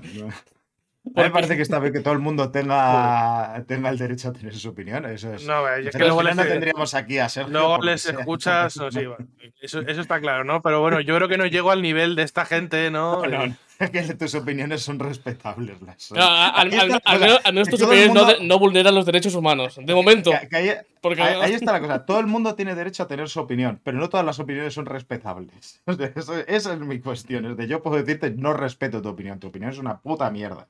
Y me parece muy poco respetable, pero tienes derecho a tenerla. No, sí, sí, es que esta gente les escucha, es lo que te digo, les escuchas y de- dices, ¿de qué universo ha salido? O sea, yo, yo llego a Bueno. escuchar a gente decir que los anticonceptivos es aborto también. Porque, sí. ¿Quieres que te cuente? Mira, ¿sabes lo? yo tuve un profesor de ética en el instituto que era, de, profesores de Em- ética, empieza qué bien la peligro. historia. que era del Opus. No, no, del Opus que en, en medio de un examen se tuvo que ir porque estaba eh, su mujer pariendo su octavo hijo. O hija, no sé, bueno, eso. Su octavo chiquillo. Y la cosa es que eh, hubo un día que nos pusimos a debatir y eh, hablamos de los anticonceptivos. Y él nos comparaba a chavales de. Estaba yo en. Era cuarto de eso. eh, nos estaba diciendo, nos comparaba los anticonceptivos con la anorexia o la bulimia, que además por esa época, que yo ya tengo una edad, eh, estaba pegando fuerte, ¿no? Eh, Era como la- las enfermedades de moda, ¿no? Eh, Y es como un Dios bendito. Sí, sí, yo, yo curios- curiosidades de la vida, yo también tuve un profesor de ética en cuarto de la ESO que era cura. Mm, Ya no, de, ya no del Opus, era. Eh, sorpresa, Bueno, el, el mío era, el- sorpresa, el mío era nazi. Joder, chico, pero ¿qué pasa? ¿Pero dónde dan ética en, en España? Bueno, sí, la verdad. Mi profesor de ética, Ah, el- vale, el sí, que sí, después sí, fue el de, el de filosofía, eh, tremendo nazi, ¿eh? Madre mía. Vaya. Nazi. Nazi y, y posiblemente pederasta también, porque madre mía, les mirabas que sol- soltaba alguna de las compañeras de- del instituto en ese momento. Bueno. Eh, ¿Por qué no seguimos hablando de bellas personas? Eh, es- nótese la ironía.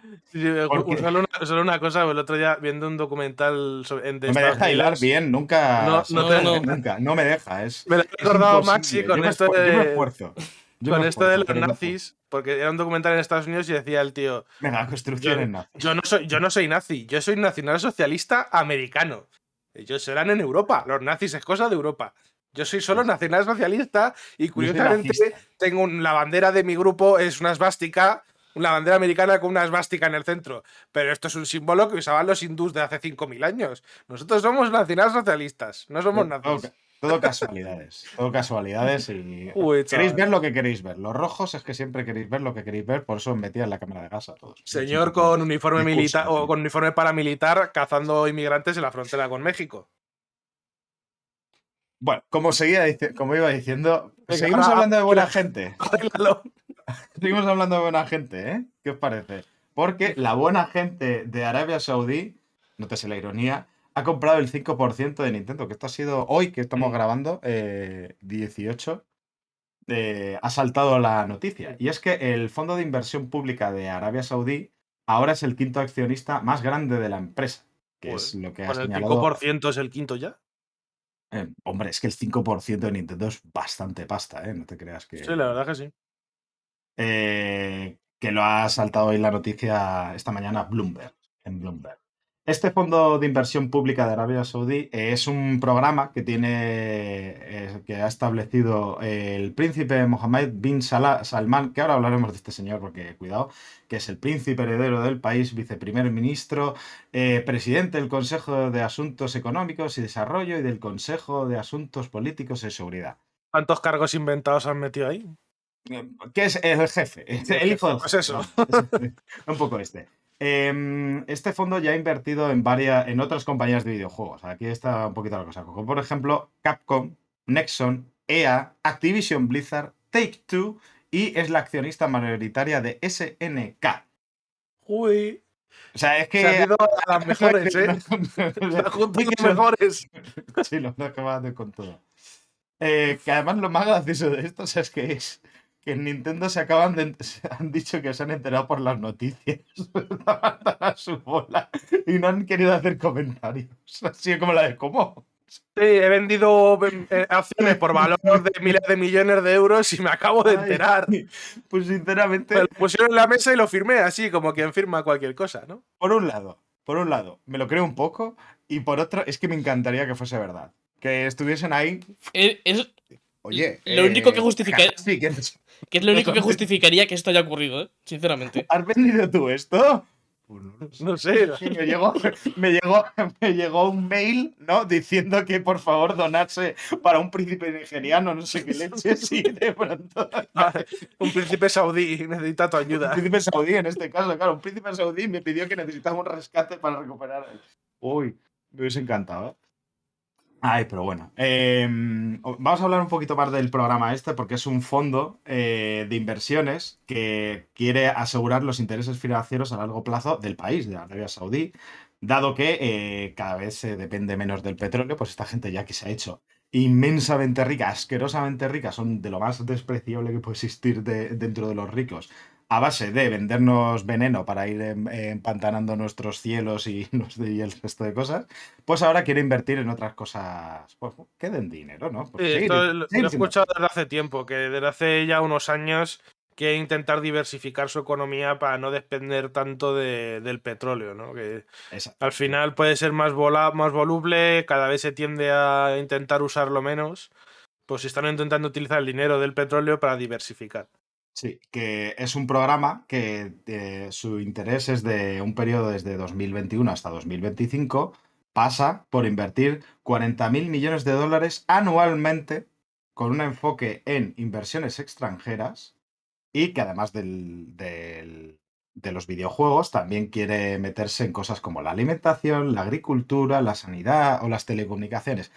Nada que nos tenga que preocupar, ¿no? Que esta gente, ¿no? Se Sí, una en gente que, a la que le gustan tanto los derechos humanos, ¿por qué nos vamos a preocupar de estas No, cosas? porque es que el, el príncipe este, el, el bueno de Mohammed bin Salman, eh, que igual nos estás escuchando desde aquí, que por supuesto, todo el mundo escucha nuestro podcast. Si no es el podcast, es por Pegasus del móvil, que lo tengo aquí al lado. Pero no me extrañaría. El tío fue. eh, ha sido acusado, entre otras cositas, por ejemplo, del asesinato del periodista del Washington Post, Jamal Khashoggi. No sé si os acordáis de este, de este caso. Eh, y bueno, pues además desde su reinado, pues el país se ha ido bastante a la mierda en cuanto a derechos humanos, como dice, eh, como ha dicho Sergio. Por ejemplo, la homosexualidad sigue penalizada con la pena de muerte. Mm, puede llegar hasta la pena de sí. muerte. Es que en estos países y que es una de las cosas de lo del Mundial de Qatar, ¿no? Que Sí, también es como la de no, no deberíamos de estar yendo Es que no sé si era aquí o en Qatar, que como son, son otros también expertos en derechos humanos y estas cosas, de mujeres diciendo que si eh, te acusas a alguien de violación y no estás casada, a la que, a la que le dan hostias es a la mujer. Porque ha tenido sexo fuera del matrimonio. Sí, sí, sí, esto, bueno. Eh, para nada preocuparte que esta gente se Nah. esté. Para que luego venga el típico interés, ¿no? jugador de fútbol que se va allí y le pagan una ahí se ve millonada. muy bien. Sí, se vive muy bien, hombre, claro, sí. Si cuando- eres un hombre rico y blanco, se vive de puta madre. Sí, sí, la verdad es que eso está muy bien ahí. Ya cuando, no sé, te gustan los. Eres un hombre y te gustan los hombres, ahí a lo mejor tienes problemas. El problema es lo mismo es que te matan. Bueno, Claro, Bueno, al final, como esta gente, el ¿Qué- problema qué es que. vida, qué es la vida sin riesgo, ¿no? Eh, Sí, es un poquito la sal de la vida. Esta ¿no? gente vive en, en unas zonas aisladas que son como prácticamente islas legislativas en las que ahí ni entra la policía porque es para los ricos. Pues no sé si era. eh, no sé si Javi Martínez o alguno de estos, ¿no? Sí, sí, mi mujer en las playas de nuestra zona se puede bañar en bikini. Luego ya, si te vas un poquito más para allá, igual tienes que ir con burka, ¿no? ver, Pero esto es, en esta esto playa es se puta el- madre. El, se- el señor del meme de la contaminación que yo la vea, ¿no? Es un poco Sí. lo, que, lo que pide esta gente. A mí no me ha pasado, con lo cual no existe. Es como, Lo peor ah, es que esta pues, gente lo ve. Esta gente lo ve, pero como en su zona se vive de puta madre porque tienes dinero, pues bueno, pues qué, qué, qué más da. Si aquí, si para los, para los nuestros, nunca va a haber un problema, ¿no? Pues, pues, que, pues ya está, pues ya está. Pues si a los españoles vamos a ir allí y siempre nos van a tratar de puta madre, ¿por qué quejarse, no? Esa es su idea. Sobre todo si el rey te trata. Que para, que para construir los estadios del Mundial de Qatar hayan muerto no sé cuántas personas que viven en semiesclavitud. ¿Qué más da? No, eso. Bueno, que también te digo que más allá de los estadios, eso lleva pasando desde la construcción. Todas estas construcciones súper megalómanas que tanto de, ¡buah! El hotel más lujoso del mundo. Pues eso. Claro, pero, pero el problema es que luego la Además, FIFA, es la que- FIFA que luego además de que le es- importan los derechos humanos y que la FIFA es Y que igualdad. el fútbol une, y que y el fútbol une fútbol las estas, sí, sí. y el fútbol consigue cambiar las culturas, que lo hemos vivido también con la, con la Supercopa de Florentino, que nos España. gusta el dinero, Florentino, Florentino. Con la Supercopa de España lo hemos vivido también. Al señor Rubiales diciendo que, el, que la Federación Española ha cambiado el país. Sí, que sí. gracias a, la Federación las mujeres pueden ir a los estadios. Gracias, Federación.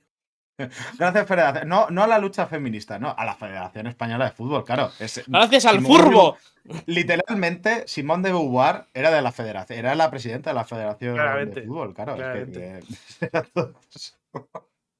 bueno, Gracias, eh, Eh, muchas gracias a los hombres blancos. eh, por darnos por- la libertad. Por, ¿no? darnos, Eso- por darnos derechos, sí, sí. Porque sin ellos. heterosexuales, ¿no? Eso. Claro, claro. es- se lo debemos todo, vaya, todo, todo. De, de nada, mundo, ¿eh? ¿eh? De nada. Luego aquí a venir con reclamaciones de que, claro, ahí está el Jimbo diciendo yo respeto todo. Ay, por Dios. Qué asco de mundo, de verdad. La cosa. Bueno, pero me he reservado lo más bonito para el final del podcast, porque también hay noticias buenas. Un poquito buenas. un Aunque no lo parezca. aunque no lo parezca. Como por ejemplo, eh, que U As2 Studio eh, está moviéndose para que eh, pertenezca mayoritariamente a sus trabajadores y trabajadoras. Que anunció el pasado mes de abril que quiere hacer esta transición para que los trabajadores sean y trabajadoras sean propietarios y propietarias de esta, de esta empresa en sus declaraciones decían, convertir a nuestros empleados en propietarios significa que podemos preservar nuestra cultura y valores a largo plazo. Al convertir a nuestros trabajadores en socios, estimularemos su potencial empresarial para llevar a Us2 Studios a lugares que nunca hemos imaginado. Y es que los dos fundadores y la firma representante de los accionistas mayoritarios han reducido voluntariamente sus participaciones para entregar el 62% de la empresa a trabajadores y trabajadoras, que se organizarán a través de la Employee Ownership Trust, que es una asociación que garantiza la igualdad en la participación. O sea, un poquito, un poquito de socialismo en, en esta empresa. Un, pe- un Sí, pelín, un pelín. No Una, está- una- no está- una cooperativa, ¿no? Por así decirlo, No prácticamente. Un poquito, sí. Mm. O sea, empieza un poquito de socializar, ¿no? Que, que tenga- Ya que no lo hacen los Que no, gobiernos. que no te escuchen, que no te escuchen, que se los cargan rápido, ¿eh? Eh, esto además, bueno, aquí viene un poquito la cosita y es que no se sabe cómo va a afectar a As2 Games, que es la división de la compañía que se encarga del desarrollo de juegos eh, para PC, consola y móviles, como por ejemplo Monument Valley 1 y 2, Assemble with Care o uno que analizamos no hace, bueno, la temporada pasada, que fue el Alba a Wildlife Adventure, que lo Mm. hizo el.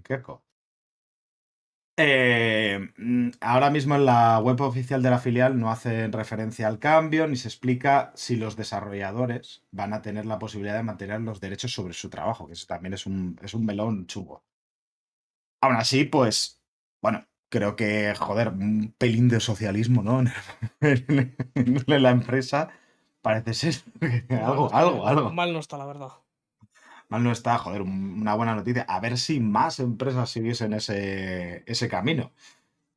Que sería el bueno, pero bueno. El tema es que, siendo realistas, esto solo es viable en empresas de tamaño pequeño. Yo a una empresa como EA no me la imagino tirando por este camino, pero vamos, ni en un millón de años. Hombre, que no tiren es una cosa, que no sea viable. Viable, hacerlo- viable, te digo yo que viable. es, pero no lo van a hacer. Pero Claro, pero, viable es. viable es, pero la gente que está arriba no va a renunciar al dinero que, Claro, sí- claro. que implica tener esas acciones. Por eso lo digo. Si ojalá todo Ya, esto fuese está, así en todas a las empresas.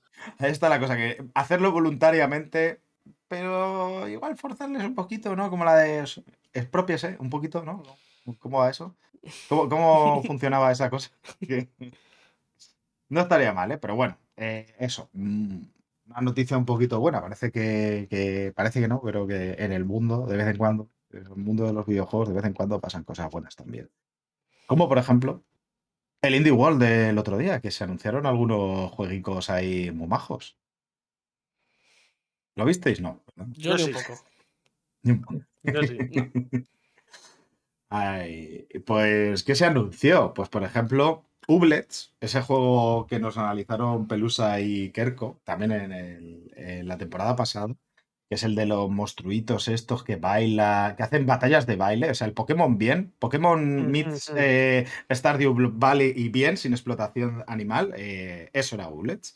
Pues va a llegar a Nintendo Switch en verano, lo cual, pues es una noticia estupenda que yo igual me Esto me- he acordado justo de esto que estábamos hablando antes de finales de año. El Pokémon Españita sale también a final de año. Sí, cierto. Pues, vais- pues eso, podéis elegir entre el Pokémon fascista y el Pokémon bueno, el Ublets, que la diferencia. Bueno, a ver, eh, en realidad el, el Pokémon Españita puedes elegir, vas a poder elegir entre Pokémon Literalmente vas a poder elegir las dos. República. O sea, Bueno, a ver por dónde, a ver por dónde lo encaja, eh, va a ser gracioso, ¿eh? Uy, uy, uy, ¿cómo- ¿cómo va a estar Twitter por esas fechas de guapo? Ay, la Virgen. Solamente pido que cambien oficialmente a Fuecoco el nombre por Chochodile, que me parece el mejor nombre. ese era el nombre O sea, ese- francés, italiano o algo de eso, francés, ¿no? francés. Chacho, dile. Pero es que hay que ponerle Chochodile. Ves que viniendo de Francia. Va a ser Chochodile. Va a ser Cho- De hecho, a- a- a- bueno, como les puedes poner nombre realmente. Le puedes llamar ca- literalmente es a todo eh, fue coco que, que consigas, se le tiene que cambiar por el nombre de Chucho Dile, cambiado, claramente. Pero bueno, eso. Aparte de Ubles, vamos a hacer un poquito, a hablar un poco de los juegos como más, ¿no? Que se anunciaron. Los que no se han llamado un poquito. Mm. Los que nos llaman la atención como Gambrella, que es lo nuevo de los creadores de Gato Roboto. Eh, Donsoft. No sé si jugasteis a Gato Roboto. Otro que, por Mm. cierto, también analizamos aquí. El Gambrela le ha gustado a Kerko, lo ha dicho en redes sociales. Este le ha gustado mucho. ¿Pero le ha gustado de verlo o lo ha visto, De gustado verlo, de verlo. El, el Ah, vale. El gato roboto creo que lo analizó o. Claro, sí lo analizamos. Sí, Por lo, eso. sí, sí. Lo analizó él, creo, me suena. Mm. Pero Es que que- aparte el, el Gambrela, lo que se ha visto de Gambrela le ha gustado.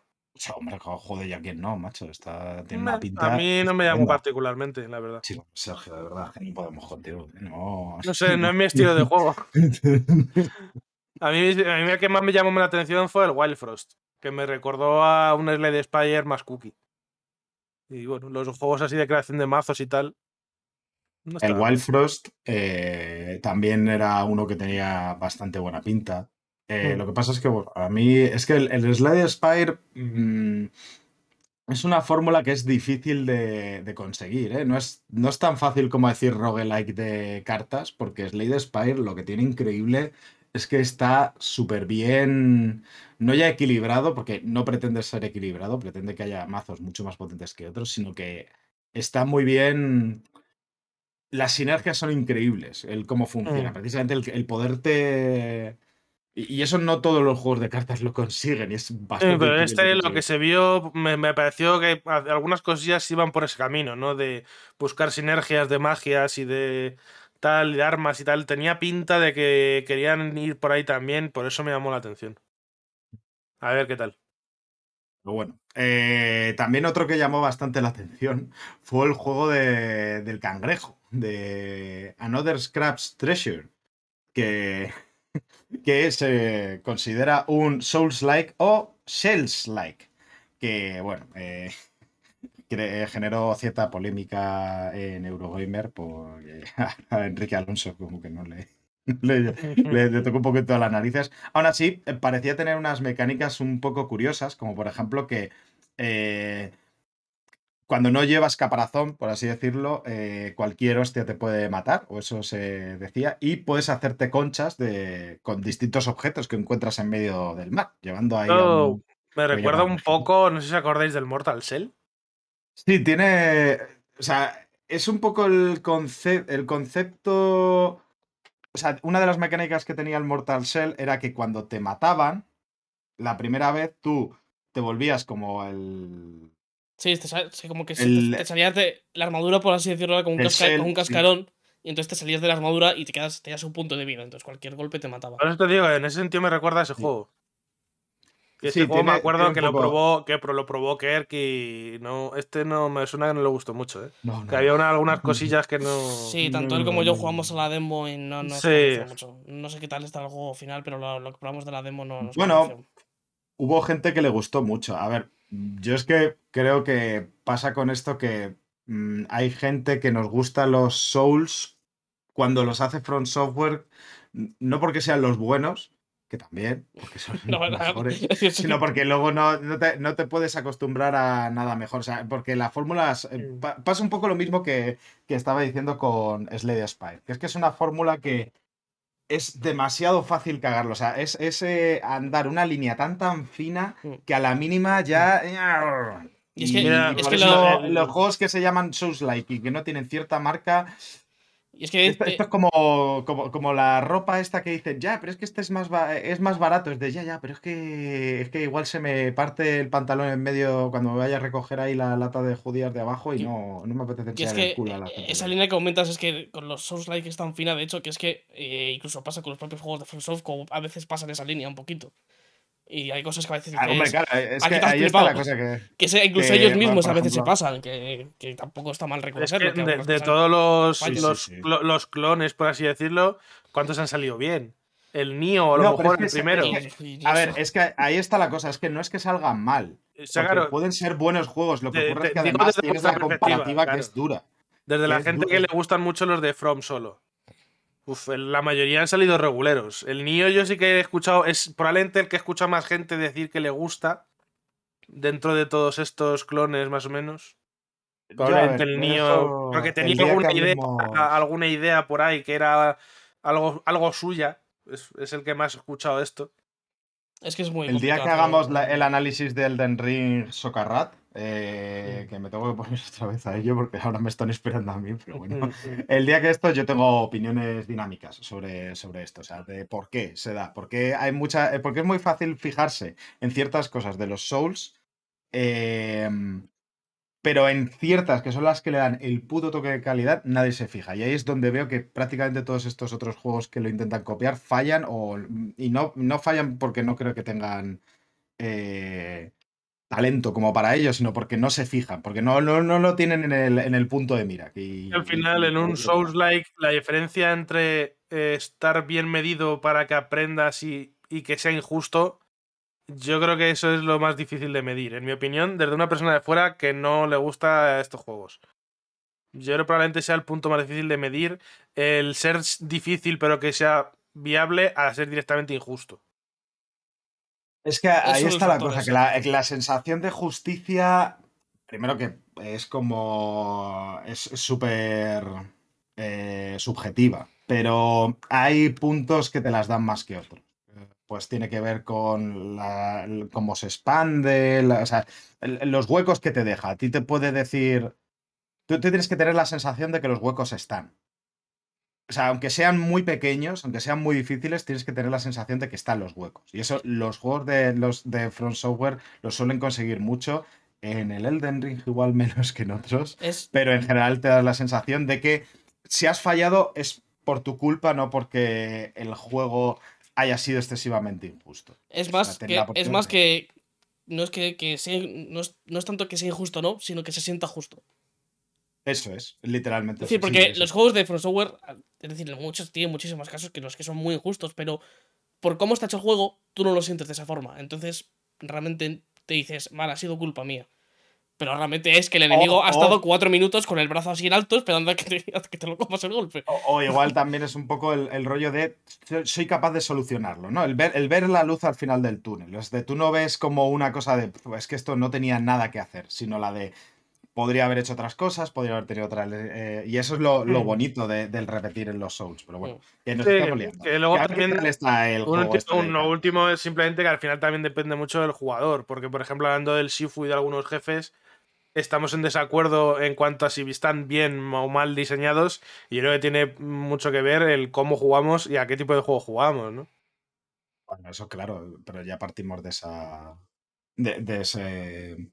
Desde ese punto de vista, quiero decir que, que, mm, en la sensa- lo que he dicho antes, que la sensación de injusticia es completamente subjetiva. O sea, a ti te puede parecer muy injusto eh, los primeros bosses de, de Dark Souls, y lo son, pero son injustos de una manera eh, a la que estés habituado. Es decir, tú dices, vale, es que este bicho es mucho más fuerte que yo, tiene mucha más vida, me pega mucho más fuerte. De ya, pero tú eres ágil, puedes aprenderte tu- sus, sus combinaciones, pero te exige. O sea, es, la cuestión de exigencia, ¿no? Es, de, es, un, es un desafío. Más que injusticia, es la cuestión del desafío, ¿no? Pero, bueno, eh, no, no vamos a entrar en un debate de, de- de los Souls, que para eso va a estar el, Eh, sí, sí, ya, ya hablaré. Cuando hablamos de- Superrap, Ahí- ya y- lo haremos. y bien. ahí tiene que estar Kerko que, que- que Sí, le sí. gusta mucho esta- hablar de estos temas. Ah, Obviamente, a Ahí Kerry tiene que estar, sí o sí. Y si, no, pueden estar, y si pueden estar George, George y Pelusa también, que Pelusa, por ejemplo, se pelea mucho con los Souls también.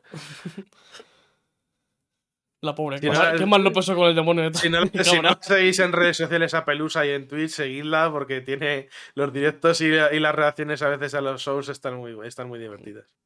Es que además, eh, lo bonito de los Souls es eso, muchas veces que aunque lo hayas jugado y te haya gustado, el, el luego ver a otra gente pasando por eso, animarles, cuando quieran, darles consejos o simplemente animar, es que mola mucho, tío. Y yo, yo te juro que ha habido, ha habido luchas contra bosses, verlas de esto que las veía como si fuese la final de, de yo que sé, de venga, va, que te lo tiro, Sí, sí, sí, va, sí. va, vuelve", y levantarme en casa diciendo, a ver, esta persona random que no conozco, que acaba de conseguir una cosa digital y yo aquí vibrándomelo, pues es que es lo que Yo, para la gente que nos escuche, que al final somos pequeñitos, pero yo lo que diría es en general, si vais a ver a alguien jugar, de entrada no deis consejos, si no los pide.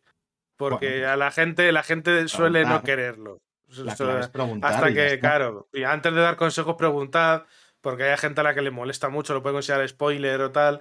Pues antes de dar un consejo sin que te lo pidan, pregunta si lo quieres. Pero bueno, vamos a continuar con el, Sí, sí, nos con el Wall, un poquitín más, por ejemplo. eh, no sé si se llama alguno más la habló- atención. El We Are OFK, me- se ha hablado algo de él, ¿no? Me suena. Ese ya ha salido con- alguna vez. A ese, suena. a ese Sí. iba, se ha, visto, se ha visto un pelín más, se dice que se distribuirá de manera episódica, un episodio por semana. Es más a, mí, como... a mí eso es lo que me. uh, No sé yo si veo yo eso, ¿eh? De que te den Bueno. contenido de un videojuego cada semana. No me termina a mí eso de convencer. Ya, A mí este versión me llama, me llama la atención. es- no sé, Siempre- me, me gusta siempre mucho. puedes el- esperar a que salga entero y comprártelo, ¿eh? el concepto O sea, puede estar interesante, sí. Mm. Que Sergio, de todas maneras, siempre puedes esperar a que salga entero y No, no, no, sí, sí, yo todos los juegos estos que han sido episódicos de Telltale y tal, yo siempre me esperaba que estuviese Por todo. Por eso, por eso. Como en Netflix, en Netflix, en Disney, yo últimamente ya espero a, si- a que esté la serie entera y me la veo ahí. Pues bueno, este juego que además es eh, autobiográfico, que es una la historia de un eh, grupo pop indie o OFK, que no, no cantaremos la- el grupo que a mí me recuerda. Hombre. cierto grupo español que a Kirk le trae por los demonios, pero me hace mucha gracia eso, por eso. Eh, otro que llamó un poquito así la atención fue el Soundfall, que es un juego de ritmo, eh, Mm. luchando en mazmorras, que va a ser más estilo hack and slash, como el famoso Crypt of the Necrodancer. no Ese justo era el que iba a decir, sí. Sí, sí. O la versión de, de Hyrule, De- el de Cadence Hyrule. of Hyrule, Cadence of Hyrule, sí. ese, joder, tiene muy buena pinta. Yo me acuerdo de ver jugar a Kirk y, hostias, pues ese Mm. me gustaría jugarlo. Y, eh, y algún otro amigo me ha dicho que está bastante bien. Mm. Pero este va a ser como más. Más de acción, no tan. Es, es que esos juegos están como más eh, puestos como en casillas, ¿no? El movimiento, se hará Ah. más cálculo como rápido que, que tal. Este va a ser más. A mí frenético, este, lo estoy viendo ahora, me recuerda un poquito a, no sé si lo conocéis, al Bullets per Minute, Sí, Me suena. que es, es BPM. un shooter, eh, sí, el BPM, sí, sí, el justo, Bullets- justo. que es un shooter en primera persona, que se basa también en, es un roguelike ese, Sí. que se basa en, en ir al ritmo, ir disparando al ritmo de los de Y música. recargar al ritmo y Eso es. esquivar al ritmo. Sí, sí, sí, lo probé. Es bien, bien perrón el juego. ¿eh? Pues me, Pero, me uf. recuerda un poco a ese. Sí, tiene, parece que va a tirar por ese lado, pero no una perspectiva Isométrica, cenital, ¿no? sí. Que- isométricas. Eh, bueno, a ver qué tal sale. Este, luego el, el LED Head, que ese me lo reservo porque además es el análisis que tenemos hoy, que lo hicimos ayer, pero, pero lo- vosotros lo vais a escuchar después, ¿no? Eh, da- dar un saludo a nuestros yo del pasado. Cuando La magia de la edición. La magia de la edición. Y bueno, no sé, también estuvo el. Bueno, anunciaron el Total Accurate Battle Simulator, el TAPS este. Bueno, poder Mm. hacerte un juego de batallas ahí como turbolocas. Estoy mirando la, la del Soundfall, la página de Steam, que salió ya en Steam, ha salido hace unos pocos días en Steam. Eh, pide de requisitos recomendados una GTX 1070. una 1070, ¿eh? Estoy un poco flipando, pero bueno, eh, solo quería comentarlo. Continúa. Eso sí, la música, hostias, tiene, tiene ritmazo, ¿eh? Eso, Eh, no, este eso no lo puedo escuchar porque si no se cuela en el propio podcast, así que. Ya, ya, eso, eso sí. Pero yo sí, yo sí puedo. Eh, a mí otro que me llamó la atención fue el Silt, que era un rollo limbo pero submarino. Eh, a ver qué tal. Eso me, hace gracia, que además estaba todo dibujado a mano, muy rollo eh, gris, aunque no tan colorido, evidentemente este era todo blanco y negro, pero ahora por lo que hemos visto.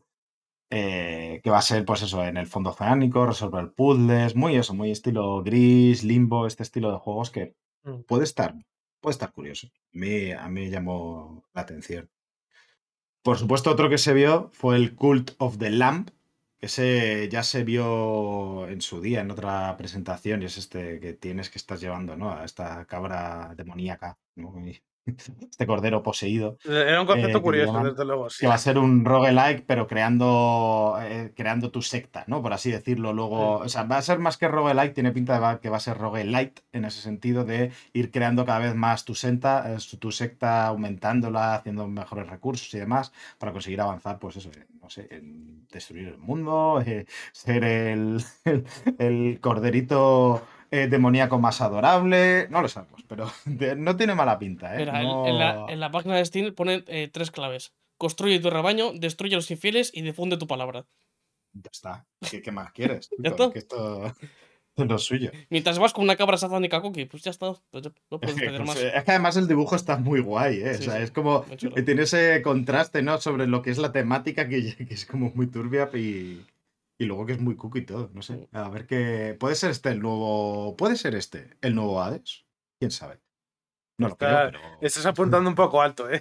Le- le- bueno, pero. eh, Esto es, esto es como, como Antena 3 Noticias y todo, o sea, como el programa de Susana Grisol. Esto es lanzar dudas, yo solo hago las preguntas. Yo, que cada uno las rellene en su casa, ¿no? Esto es como la de, yo, eh, no sé quién eh, asesinó a esto, quién sabe.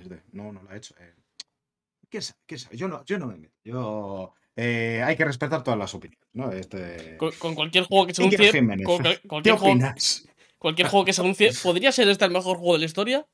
¿Quién sabe? Ah, ¿Quién sabe? Es que es sabe? así. es de- no, literal, con cualquier juego, ¿no? Es. eh, ¿Podría ser el Soundfall el nuevo Hades? ¿Quién sabe? Que podría ser el. El Mini. Motorways. El Mini Motorways, otro de los anunciados, el nuevo Hades. ¿Quién sabe? Podría Porque ser, No, eh, no es ni del mismo género, no es ni del mismo género. Podría ¿cómo ser va a el- ser el nuevo Hades? El Dark Souls de los Elden Ring. El Dark Souls. ya. Nosotros solamente planteamos las preguntas. A mí, el, eh, el- eh, mencionándolo, otros tendrán el, que dar las respuestas. No, es. el Mini Motorways este me hizo gracia porque era en plan, inspirada en ciudades reales. Te pone Sao Paulo y te pone ahí cuatro edificios mal puestos para que hagas carreteras Bueno, entre uno y otro. Eso y es- bueno, es esto es como puede ser el polo de al lado, te quiere decir. Es el. Es otro juego eh, de los creadores del Minimetro, que ese sí que tuvo bastante. bastante éxito. Eh, además, el Apple Arcade es de los juegos. Este está ahí. eh, y ya, ya ha tenido bastante buen éxito. Es un juego de puzzles y demás. Este, este, cuidado, respeto, respeto con este, ¿eh? Sí, es como de hacer autopistas para el tráfico y tal, y Claro. unir barrios y eso. Eso Sí, el concepto era, era curioso, pero que me llamó la atención por eso, porque te pone basado en ciudades reales. Y luego son cuatro edificios, Bueno, ¿no? real- real es porque le pondrá el nombre. es- Esto es como. Eso, pero que está, me hizo gracia, ya está. Eh, es, es que Patito es simulador, Sergio, no puede ser. Esto, esto también es simulador, ¿no? De ciudad. Pero bueno. Eh, luego alguno, como por ejemplo el Gibbon, Beyond the Trees, que es el de los monetes. Este. Cuidado, eh. Cuidado. Eh, Idol Manager, que es el fútbol manager de Idols, o sea, eh, posiblemente el mejor juego, Hostia, literalmente. esto- O sea, este, este- este ya verdad. no es- esto ya ni hago la pregunta. Es. es Yo quiero jugar a esto ahora mismo. No, lo conocía y quiero jugarlo. Pues hasta el 25 de agosto te aguantas. Vas a pasar verano. No, no, en Steam ya está. ¿Está ya? En, Bueno, pues, en Steam salió hace Bueno. casi un año. Solo hay, Eh, solo hay un juego que espero más que este, que es el de ser un manager de un equipo de League of Legends. Que ese juego va a ser increíble. Bueno, ya, ya. Es que, es que, madre mía. Los videojuegos, ¿eh? Qué, qué- qué cosa, ¿eh? Es una cosa. De- de- es una cosa esto- ¿eh? De estos juegos así bizarros, yo siempre me, me hizo mucha gracia. Este que era. Las espadas eran, eran novios o algo así. Ah, sí, el. El Hatoful Boyfriend, ¿no? De, de las espadas, de los dungeons, sí, sí. Sí, sí, ese- sí, eso estaba Eh, guay. La verdad es que est- Estaba estoy viendo capturas del juego y la verdad se me está quitando un poco ganas de jugarlo. ¿eh? No te voy a- del Normal. Idol Manager. Eh, lo mismo Pero- lo de eh, ponerle numeritos de lo adorables que son, lo guapas que son y lo sexy que son a las Hombre. idol. Está un poquito feo eso, ¿eh? Es un fútbol Hombre, manager, pero en plan. Mm. claro, es que necesitas números, es un Excel de, de idols. es como- Está, es a, lo- a- a lo y yo- mejor no está bien eso, ¿eh? No descartaría nada, no descartaría nada que en la realidad fuese así también, ¿eh? Eh, La verdad que sí. Que las empresas tuviesen listas ahí de, de estas cosas.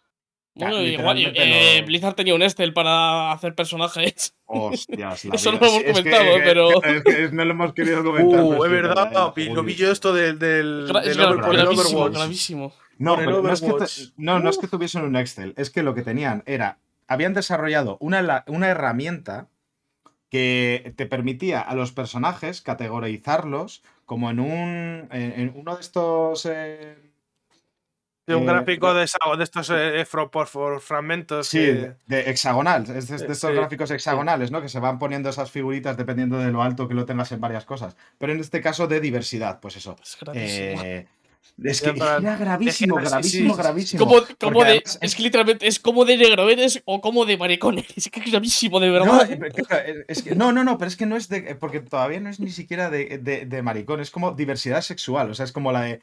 Es categorizar en qué es más diversidad sexual. Por el aspecto al final, Eh, es que es. No, pero claro, lo grave de esto es para quién. Porque la cosa es que También, sí. claramente el centro era ser hombre blanco y Claro, claro. heterosexual. O sea, era Es decir- como, joder. es decir, que- que- que- Que y- y tenga lo personajes de ese estilo eh, no es por, porque apoye a la comunidad, ¿eh? Eso que lo tengáis claro. Y, y el venderlo, y el venderlo como lo que iba a hacer que ya los juegos todos fuesen diversos, era como de no, no, no, no, no, no, no, no estáis, no estáis entendiendo nada. Es que no, no, no, no entendéis cuál es el problema, no, no sabéis. O sea, ¿cómo podéis decir que esto va a solucionar eso? Si es que es lo peor, es que es que liter- literalmente decían, es para no tokeni- tokenizar las razas y demás. Es que literalmente estáis haciendo, tokenizando a la gente, o sea, en, en valo- en valoración. Bueno, es que era gravísimo, gravísimo, gravísimo. Bueno, esto como bonus, ¿no? Dentro de- del yate. de- Esto es un bonus de yate como dentro del Indie World, ¿no? Se nos cuela en todos los lados. Que bueno, tampoco quedan muchos juegos. Bueno, el Card Shark, que este hay mucha gente que lo espera, el de hacer trampas a las, a las cartas. El Curse to Golf, que es el, el Golf Busters. Me gusta más el nombre. Ese ese. tenía muy buena de- pinta, ¿eh? Ese tiro con la pinta. Sí, sí, sí. Pero sí, bueno. sí. Y algunos cositos más que, bueno, tampoco hay que revisarlos todos. Eh, A mí, a mí me, me me fa- me fastidia un poco este de golf porque me recuerda al Sport Story, que es la secuela del Golf Story, del que no sabemos nada de hace milenios. Y Ah, ese pero este tiene ya, ya- muy este ya llegará, ya. Este ya llegará, ya llegará. Mira, igual llega este 9-3. Y el mes que viene igual. Claro, exactamente. No, no quiero decir nada. ¿no? Eh, Podría ser, ¿no? Ese- podría ser el nuevo melocotonazo Podría de, ser de que, saliese, Xbox. que saliese eh, mañana incluso. Podría ser. Podría ser. podría ser, podría ser. Yo solo lanzo las preguntas. bueno, bueno eh, y con esto finalizamos el, la- las noticias, realmente, la actualidad. Eh, que para nosotros es terminar el programa de hoy, pero vosotros tenéis un poquito más, que es lo que grabamos ayer de los análisis de esto. Esto está siendo un lío, ¿eh? Yo no- Ya lo no- grabamos ayer, pero vosotros lo escucharéis dentro de Claro, es que unos se me hace días. raro porque nos tendríamos que despedir. Ahora me saldría a despedir el programa, pero ya lo hice ayer, con lo Eh, cual me voy a tener que ir simplemente Ta- diciendo ta- que. También, también os digo, es decir, eh, grabamos el primer episodio que publicamos fue el 3, es decir, debéis estar acostumbrados a cosas así, no, no, sorpre- no debería Si nos has seguido desde entonces, esto, esto no te tiene que estar. Estamos en la línea, Eh, decir. sí, sí. Se nos tiene que caer con fama. Pues nada, eh, nosotros nos despedimos aquí, pero eh, a vosotros os queda un poquito más de programita. Tú, Raúl, pon un poquito de música y enseguida estáis otra vez con nuestros yo del pasado. Hasta ahora.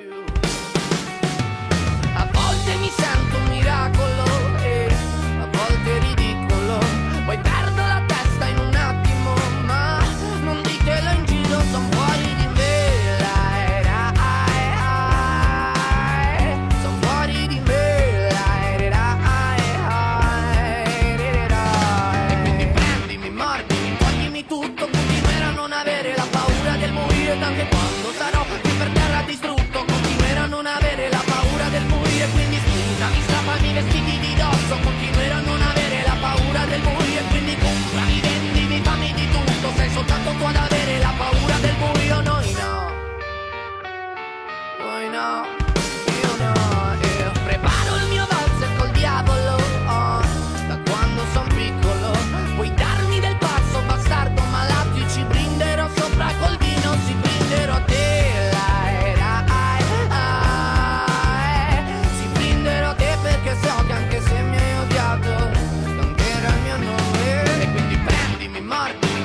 tutto, continuerò a non avere la paura del buio, ed anche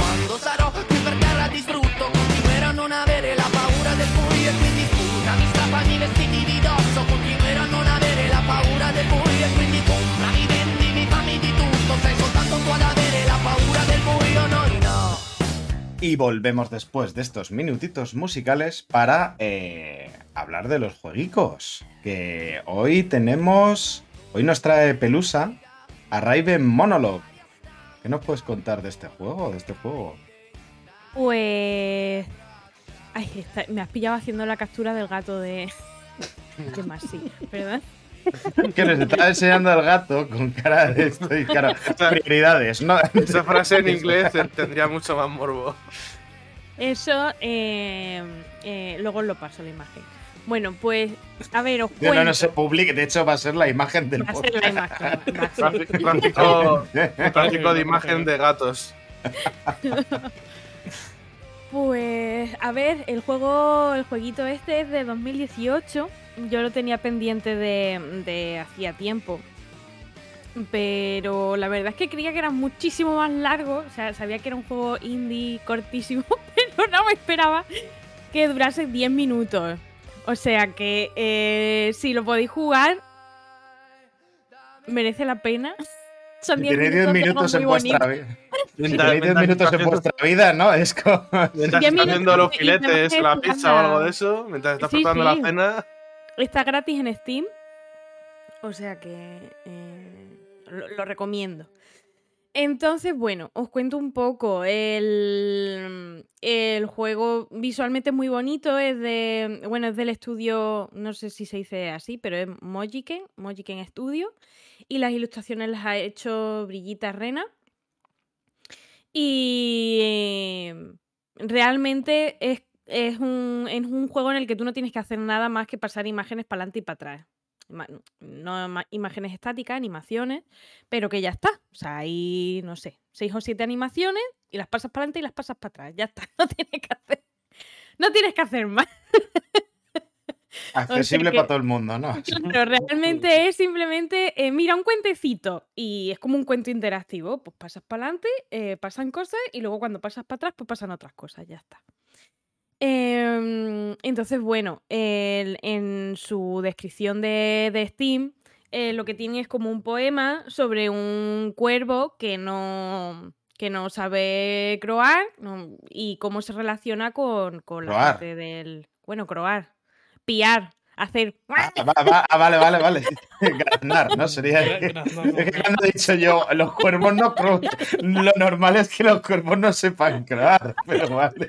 Yo- a ver, aquí no vamos a venir a decir a los cuervos lo que me, pueden me estaba yo imaginando, no, no, que los cuervos hagan lo que quieran, pero me estaba imaginando al, al cuervo hablando con otros cuervos, tío. Yo no sé croar, tú. Yo, yo tampoco, la verdad, pero joder, bueno. Eh, que lo mismo, lo mismo sí que sabe porque los cuervos saben imitar muchos la sonidos, ¿eh? con lo A son y son capaces de aprender. Oye, en el documental de. eh, que además os lo he recomendado 500 mil millones de veces y a lo mejor todavía no me habéis hecho ni puñetero caso. En el de Bailando con pájaros de Netflix sale un pájaro que imita hasta eh, niños jugando. Niños jugando. Personas hablando. Pero en plan, el sonido este lejano. Uf, tío, es que es muy bruto. O sea, por favor, veros ese documental. Mm, Última vez que lo digo, no, es mentira, lo diré muchas más veces. Pero vedlo ya, por favor. bueno, pues eh, nuestro, pro- mm, nuestro protagonista no sabe eh, ¿no? Eh, Eso. Eso. Y entonces realmente em, eh, el juego no tiene sonido, solo hay una canción de fondo que suena todo el rato, una canción que, que es preciosa, pero ya está, no, no tiene nada más. Y empieza con el, con el protagonista dentro de una casa mirando una jaula que está vacía que tiene una piedra dentro. Entonces está como el pobre, un- es un poco intensito, ¿no? Entiendo el protagonista un poco emo, un poco como estamos todos a lo mejor el domingo por la tarde.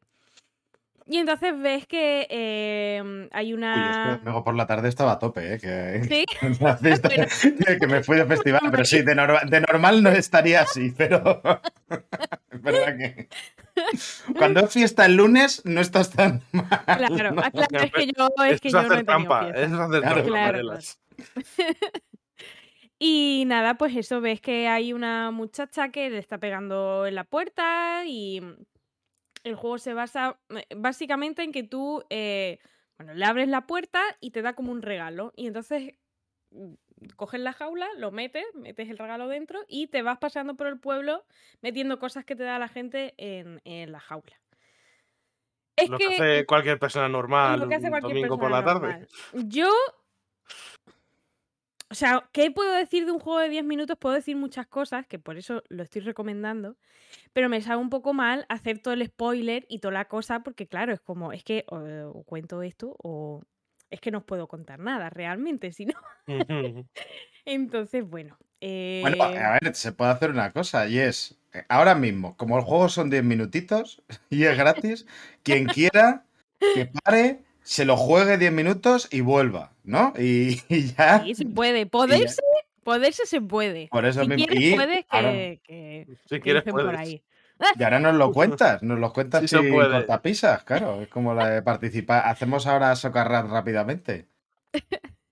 Venga, pues vamos a dar por hecho que la gente eh, se lo ha jugado. Para el podcast, ahora mismo se lo ha jugado en 10 minutos y ha vuelto. Y, mm, y nada, pues es como. O sea, es eso, va recogiendo cosas, las mete en una jaula hasta que llega ya al final de la historia, por así decirlo. Y cuando empiezas a dar para atrás, es como que la gente se convierte en piedras. Ahora de, de repente ya no hay gente, ya lo que hay son piedras eh, por la calle. Y se va poniendo triste el cuervo y se va a la casa, se vuelve a encerrar, abre la jaula y todos los regalos que le habían hecho mm, como que se evaporan, ¿no? Entonces, em, yo lo que he podido sacar del juego es que habla de la soledad y de la ausencia. Yo para mí, eh, las piedras eh, son eh, como si fuera lo, que deja la gente, la, ausencia que deja la persona y los regalos pues es lo que, lo que ha compartido esa persona contigo. Un poco, no sé. Eh, ya si lo jugáis pues ya me diréis qué sensaciones os ha dado y tal, porque cada vez que le hacían un regalo eh, es como que el paisaje se iba llenando de, de color. Al principio es como en blanco y negro, le hacen un regalo, pues de repente los árboles tienen color.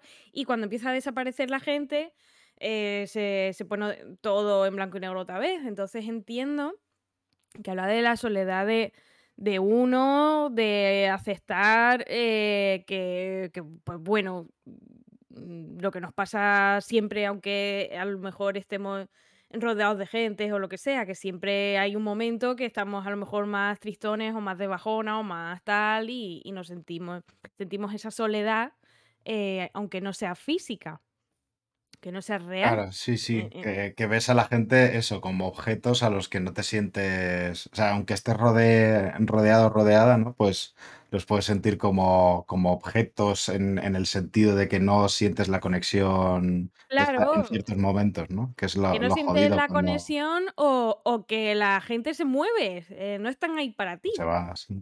Claro, entonces eh, yo, por ejemplo, lo he eh, asemejado, o sea, me lo llevo a mi vivencia y lo he asemejado a... em, lo he reflejado en, todas las veces que me he mudado de casa, que es como...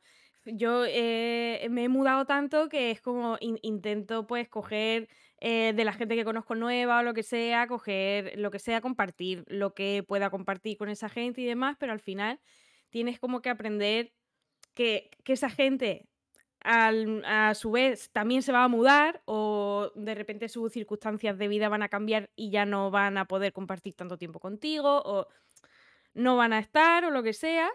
Y para mí el abrir la jaula y que las cosas desaparezcan es como un poco el decir, bueno, pues em, hay que aprender también a dejar ir las cosas y alegrarse por lo bonito que ha sido ese momento que has compartido, que puede ser, yo qué sé, con una señora en la cola del autobús, que ha sido un momento muy bonito, porque la señora se ha puesto a contarte eh, su vida y es un momento bonito.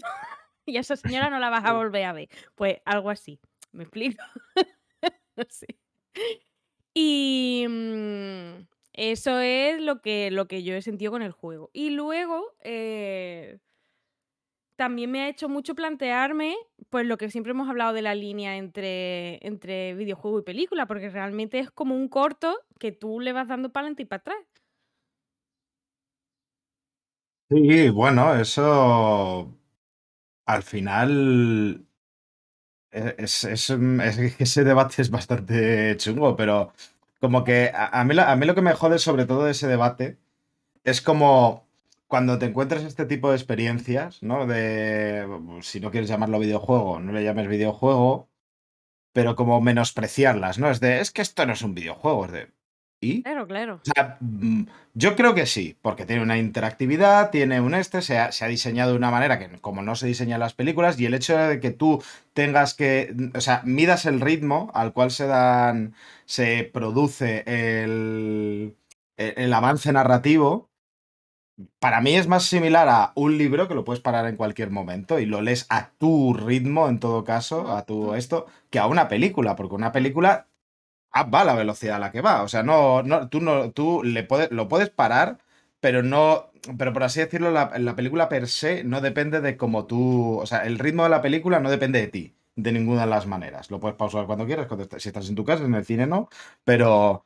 Y no a depende de lo rápido o lento que tú leas, ¿no? ¿Te refieres a eso? O, o de cómo quieras leerlo. Puedes leerlo como más de quiero entender, quiero, puedes leer de una manera un pelín más. A, mí me pasa a veces que, por ejemplo, cuando estaba leyendo El Señor de los Anillos, que decían, ¡buah! Es que qué coñazo porque el tío este no te para de, de hacer descripciones muy grandes. Bueno, yo es que lo que hacía era un poco lectura en diagonal y, y me pasaba todas esas cosas que no necesitaba para que me diese el este. Y, y, o sea, por así decirlo, mi experiencia dependía más de cómo lo leía yo, o cómo quería leerlo, o a lo mejor tú puedes decir, oye, pues quiero releer esta parte, tal, no sé. Y Pero en el caso del video- realmente, realmente yo las películas también las he visto, las he visto así. O sea, en plan, dando para adelante las películas que a lo mejor Bien. me quiero ver porque he dicho, "Uf, bueno, me la quiero ver, pero tampoco quiero perder mucho tiempo de mi vida en esto. y no me voy a perder en nada. En si el vez en podcast, cuando-. Eh, Claro. Sí, sí, o, o la paro para fijarme en los planos, en no También sé puede qué, ser. el color. Pero claro, entiendo que no es la típica forma de verse Claro, una eso película, es- no ser que sea. Pero bueno, que al final es que es como, rayado. como que es eh, meterse en una. O sea, a, mí- a mí lo que me jode de ese discurso es que es el menosprecio a. Sí, sí, sí. ¿Sabes? Que, que se suele decir como menosprecios de es que esto no es un videojuego. ¿Y qué pasa? Eh, es, sea, un, Claro, que es claro. un poco como la gente que. ¿Y? eh, es que es como. Eh, esto no es un videojuego, es como la gente como dice, eh, pero no lo llamen matrimonio. Eh, señor, por favor, Sí, sí, la- es que lávese el pito. literalmente es eso. Por favor. Es que, es que- es que es Todo un se, poco resumen, resume todo en que tenéis el pito sucio. Ya está. Ya está. No hay más. Gente imbécil. Es que es eso. Échale un agua, chicos. Es que esto... No, y, pi- y piensa un poco. Agua fría, por favor. Agua fría que, te- que os hace falta. Bueno, es que es un poco eso, que es como... eh, como, mm, es que, es que no, no, no es un videojuego. Bueno, pero no lo puedes disfrutar, es malo por ello. Tiene, tiene alguna... No, no sé, es que siempre me, me ha fascinado ese, ese...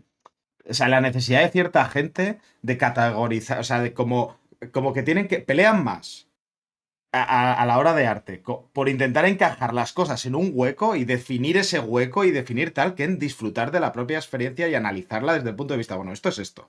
Una vez lo hayamos analizado, lo pondremos aquí, lo pondremos acá, lo pondremos en medio, haga- haremos sea, una nueva categoría, sea, lo que tú claro. quieras, pero gastar tanta energía en decir, es que no es un videojuego por esto, por esto, por lo otro. Es que la gente es muy purista. no.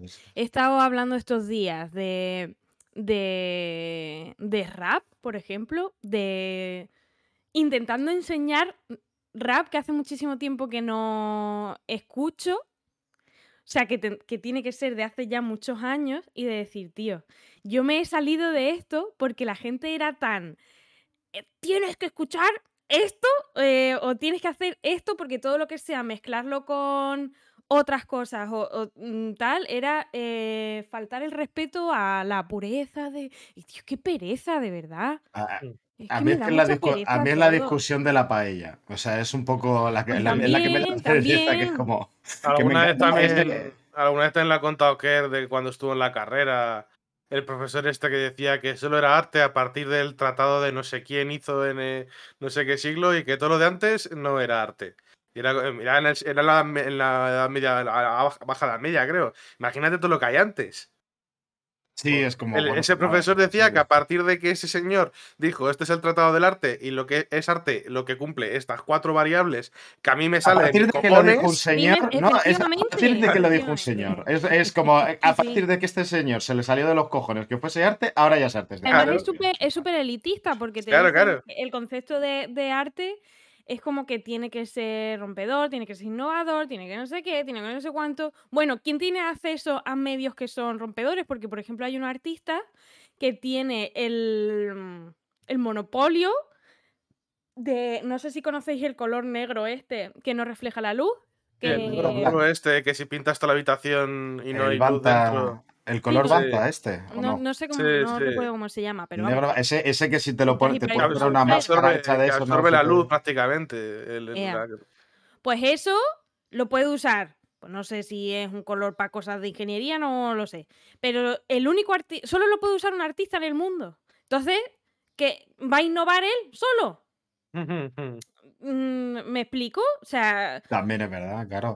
Eh, mm, si no eres un artista, o sea, quiero decirte, ¿quién podía pintar los frescos en, de, de, de, de- o sea, de las de, de las iglesias, de las catedrales, de los sitios estos? Pues gente con fama, y de hecho había hostias cuando, cuando, o sea, entre ellos precisamente, pero al aprendiz no le dejaban. Bueno, a lo mejor les dejaban como ciertos retoquillos, ¿no? Pero vamos, que como que tú podías eh, querer innovar, pero no dependía de ti que esa obra se no conociese. ti, se-.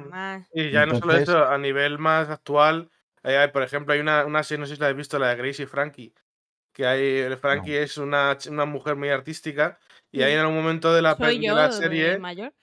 me recuerda un poco a ti, la verdad, sí que que, que dice que, que ella es artista porque en algún momento le, di- le dicen como que el su marido que la primera obra que vendió en realidad se la compró él, y ella eso le traumatiza mucho porque dice, claro, pues yo soy artista porque vendo cuadros. Porque he vendido un cuadro. Entonces es, ¿qué, qué cantidad de artistas tienen acceso a vender su propio arte? Eso, y eso alguien, le metió la, eso- alguien le metió en la cabeza a esta mujer que para ser artista tienes que haber vendido algo o haber ganado dinero con tu arte.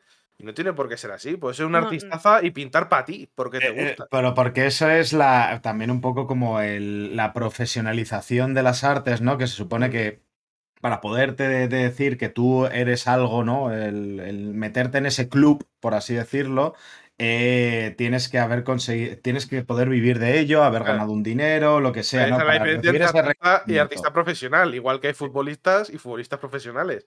Hay gente que juega al fútbol con el equipo de su Sí, barrio. claro. Y que, técnicamente también, y que, futbolista, volver, y que en realidad es volver a caer a- en, el, en precisamente lo que estamos criticando ahora mismo, que es volver a categorizar cosas de estas. A ver, ¿tú qué Claro. haces? ¿Tú qué tú pintas, ¿no?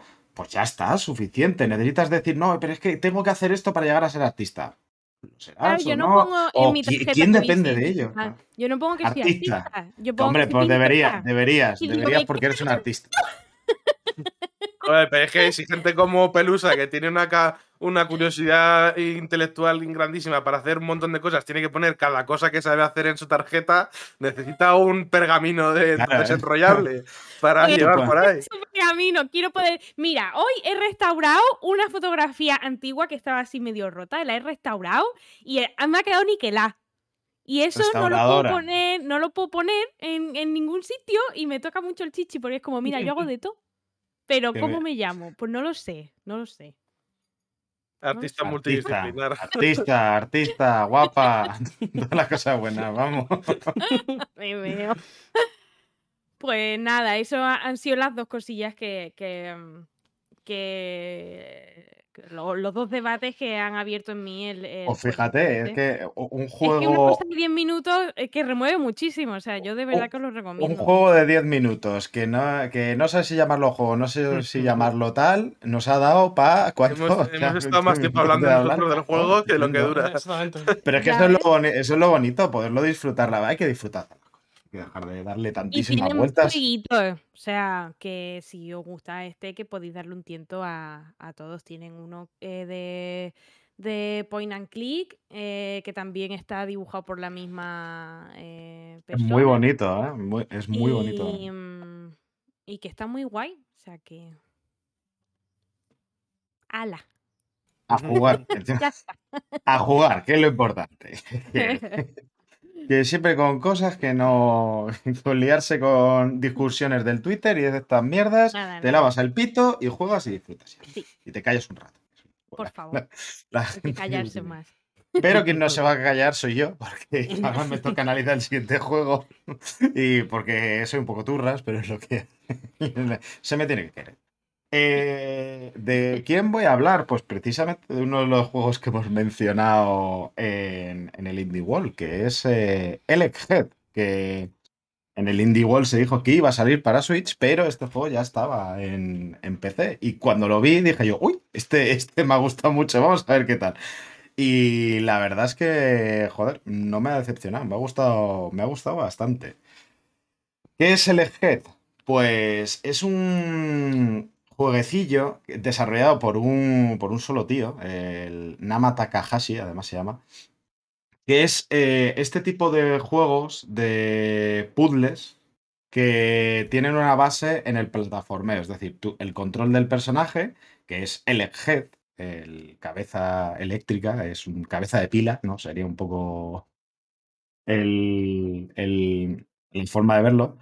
Eh, este muñequito se controla como plataformas, pues salta, tiene una pequeña inercia, que a veces eh, Leandro la quita un poco, pero bueno, de esto de cuando, cuando se para y demás, tiene una pequeña inercita, tiene, tiene sus casillas, ¿no? Tiene que ir pasando eh, distintas pantallas, que es pues eh, la estructura es la, mm, por así decirlo, tiene como una estructura como de, de pantallas cerradas, más o menos cerradas, luego puede abrirse. Y esas pantallas, el conseguir salir de ahí es el puzzle. ¿Cómo plantea los puzzles Egghead? Eh, pues, como el propio nombre indica, el, eh, el personaje que llevamos tiene electricidad en su cabeza y solo en su cabeza, que eso luego va a ser importante. Y todo lo que nos rodea, todos los, eh, todas las plataformas que hay son metálicas y eso hace que conduzcan la electricidad.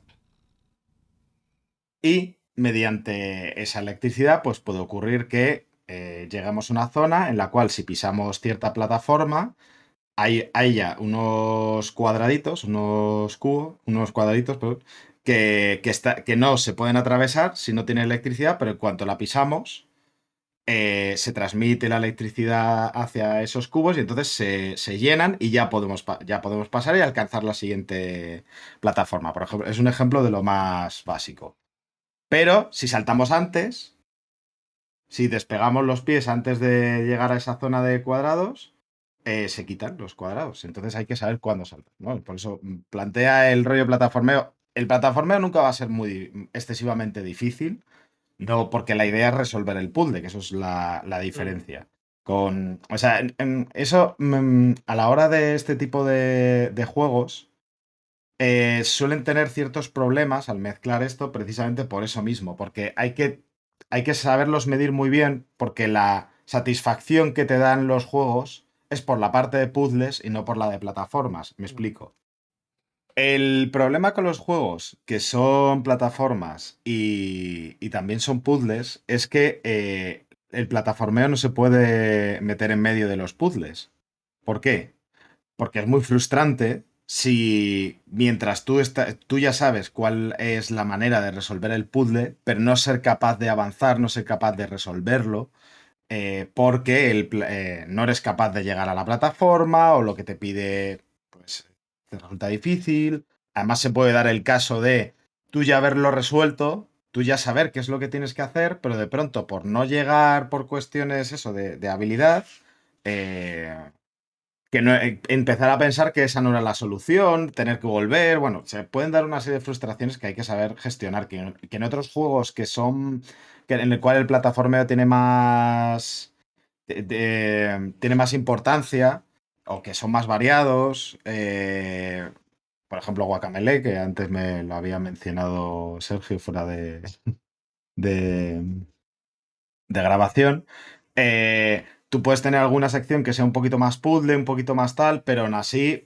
es un, es un poco. Y, y suele pasar en- precisamente en esos juegos lo que, lo que estoy diciendo, que de pronto te encuentres con, con- con ese tipo de problemas, de no ser capaz de resolver el puzzle por, por eso, por, por no tener la habilidad para ello y no, no deber ser así. Y en este juego, por suerte, lo han medido todo bastante bien como para que eso no sea mucho problema. Aunque a mí me ha pasado alguna vez que creo que he chiseado algún, algún puzzle. Eso, eso, eh, o sea, eh, esos son los dos problemas principales que suelen tener estos, estos juegos. Que por dificultad el, el plataformeo se ponga eh, por delante, o sea, se ponga a entorpecer el puzzle y eso no debería de ser así. Si tiene un, peso más importante el puzzle. O que el plataformeo te permita pasar los puzzles demasiado fácilmente. ¿Qué es lo que pasa? Que lo segundo no suele frustrar al jugador eh, o jugadora que esté ahí eh, dándole, con lo cual se suele pasar más desapercibido. O sea, teniendo que elegir entre lo uno y lo otro, es preferible lo segundo. Es preferible que, bueno, pues mm, si, mira, si, ha- si has encontrado la manera de pasártelo esto sin necesidad de usar los elementos que te he dado, bravo, ya está. Muy rollo Breath of the Wild, ¿no? Que es como, bueno, pues ha- haz un poco lo que quieras, no pasa nada. Eh, Libertad. bueno, sí. La, cosa es que luego además te da la opción de tirar la cabeza, la cabeza que llevamos, la puedes separar del cuerpo lanzándola. Lanzándola además de una manera como muy, muy medida, precisamente para, para los puzzles. Em, y eh, nuestro cuerpo no es eléctrico, aunque lo seguimos controlando. Dejamos de controlar la cabeza y podemos controlar el cuerpo. Y tenemos un tiempo hasta que eh, nuestro cuerpo explote, es decir, tengamos que volver al, checkpoint ¿no? de, principio de pantalla. El juego la verdad es que es muy, muy, muy original a la hora de cómo plantea con estos elementos y luego pues las distintas cosas que te pone. Os he puesto el ejemplo de la, de la, de la barrita de cuadrados que se llena, pero hay desde trampas mortales que no puedes pasar cuando se activan, ¿no? Como unas bombillas que lanzan rayos en la dirección en la que estén orientadas, de tal manera que si pisas la zona que las activa, pues tienes que buscarte las maneras de evitarlo. Eh, y muchas cosas más. La verdad es que no, tampoco quiero eh, spoilearlo demasiado porque el juego es muy cortito y la verdad es que eh, es muy, muy inteligente en cómo lo usa, porque llega a usar elementos del, del escenario que podemos dar por sentados muy rápidamente y nos hace darle la vueltecita de, de uy, igual, igual hay que pensar, ¿no? Má- má- Más, que ello. O sea, está todo el rato. eh, o sea, no todos los puzzles son difíciles, los hay muy fáciles. Te saben muchas veces, tiene esta filosofía de diseño bastante eh, Nintendo, en el sentido de cuando llegas a un nuevo mundo, creo que hay seis, em, te presenta una nueva mecánica, una nueva cosa que quiere introducir y te la va introduciendo en, puzzles que son cada vez más, más complicados, ¿no? Si, eh, para que así aprendas cómo funciona, cómo usarla, igual le da en cierto momento un twist que vas a tener que usar mucho más, más adelante en un puzzle más complicado. Entonces, está bastante, bastante bien eh, diseñado y, para ser hecho por una sola persona, el arte es bastante bonito, me parece. Tiene un estilo muy gato roboto en ese sentido. Eh, que además puedes cambiar los colorcillos en la paleta de colores que tiene, que eso no sé si es por cuestiones de, accesibilidad para, para gente con daltonismo y demás, aunque creo que, el, creo que viene por defecto con el azul y el amarillo. Creo que no es mm, muy habitual ese tipo de... No suele haber mucha gente que tenga problemas, pero bueno, siempre está bien dar opciones, además, pues lo, si no, simplemente para ponerlo a tu gusto, ¿no? Como, como Como, co- te- como la Game Boy Color con los juegos de la Game Boy original. Que te permitía eso. cambiar el Exacto. color de. Sí, sí, ese, ese. Claro, es que está muy, muy inspirado en ese tipo de, de juegos. A mí me recuerda además, no sé si veis el- la serie de, del canal de Mark Brown eh, de Game Maker's Toolkit, la serie que está haciendo diseñando él un videojuego. Mm. Eh, en- en el- y, y precisamente está haciendo uno muy similar a este, pero con una idea distinta. Esa- si no lo habéis visto, es eh, cojonuda. La, serie, la verdad es que mola muchísimo. Además, para entender, te explica todo el proceso desde aprender a usar Unity, eh, Unity cómo- cuáles son los problemas que se fue encontrando y demás. Y él está diseñando un juego que es un. Que es precisamente un robotito que lleva un. un, joder, un imán. Entonces usar eso para crear puzzles y, precisamente cae en el mismo, en lo, que estaba diciendo yo, yo antes. Se, se vio con el problema de, sí, puedo hacer un juego muy de plataformas, pero no me interesa, quiero que sea un juego centrado en el puzzle y que no... Y que las plataformas no se interpongan entre ellos, que es lo, que es lo interesante, claro. Que no, y que si no puede frustrar mucho. Y la verdad es que ah, para mí ha sido un soplo de aire fresco de estos días que estaba bastante saturado con el Elden Ring y tener así un jueguecito más o menos corto, eh, rapidito, que te pida eso, hacer puzzles, pero que tampoco son, no sé, no me, a mí no me ha parecido difícil en ningún momento, ni siquiera para los puzzles, pero bien pensados, de estos que dan, dan gustito de, de- de hacer. Es un juego bastante bien diseñado y, joder, pues el tío, la verdad es que es eso, para ser hecho por una sola persona, con todo lo bonito que es, yo lo recomiendo bastante. Para, juego de tarde, de, me lo paso en una tarde tranquilamente, es perfecto. Y poquito más tengo que decir de, de Elechead. Que bueno, que eso. Así que no sé si tenéis alguna preguntita, algún comentario que queráis sobre el juego, tal. No, yo que- deja bastante claro. Un juego de plataformas interesante, pues al que le apetezca unas plataformas y unos puzzlecillos ahí para un ratillo, pues ahí está. Sí, y además como a mí lo que me, ha gu- me ha gustado mucho del juego es eso, como que tenía muy clara la filosofía de diseño que debía tener, con la cual pues creo que es bastante, o sea, estoy bastante de acuerdo con ella, que es eh, saber en qué te tienes que centrar, qué tienes que eliminar, no, no, liarte con cosas, no querer hacer más juego del que, del que querías en un principio, o sea, está bastante bien. Así que darle, darle una oportunidad al jueguico de- del bueno de Takahashi. Entiendo que, mm, que esta persona ha, tenido que hacer. O sea, si sabe medir también el, el- la dificultad y toda la pesca del videojuego, el- el diseño, entiendo que habrá hecho cosillas antes, ¿no? Mm, puede ser, pero no lo, no lo sé, la verdad, lo tendría que, que mirar. Estaría bastante... Vamos, a mí, a mí me ha gustado el, el juego como para seguir en la pista, ¿eh? O sea, creo que tiene bastante... Sí que debe de haber sacado otras cositas antes. Tendría que, tendría que mirarlo, pero bueno, ya, ya se verá. Es que es eso, yo lo, yo fue eh, salir en el, en el Indie World y decir, uy, qué cuco. De pronto enterarme por el chat donde estaba viendo el directo que estaba tam- que ya llevaba tiempo en PC y decir, oh, pues mira, a comprarlo. Pues sí, pues muy bien. Ya está. Pero bueno, pues nada, culo. pues ya está. Pues ya hemos terminado el programa de hoy. ¿Qué os parece? Bien, ¿no? Fabuloso. ¿Cómo os ha gustado? Estamos con los viajes temporales un poco, un poco así que. Sí, está hoy el Doctor Extraño muy graciosete. Sí, sí. Pero bueno, es que está, está siendo una, una grabación muy complicada por múltiples razones.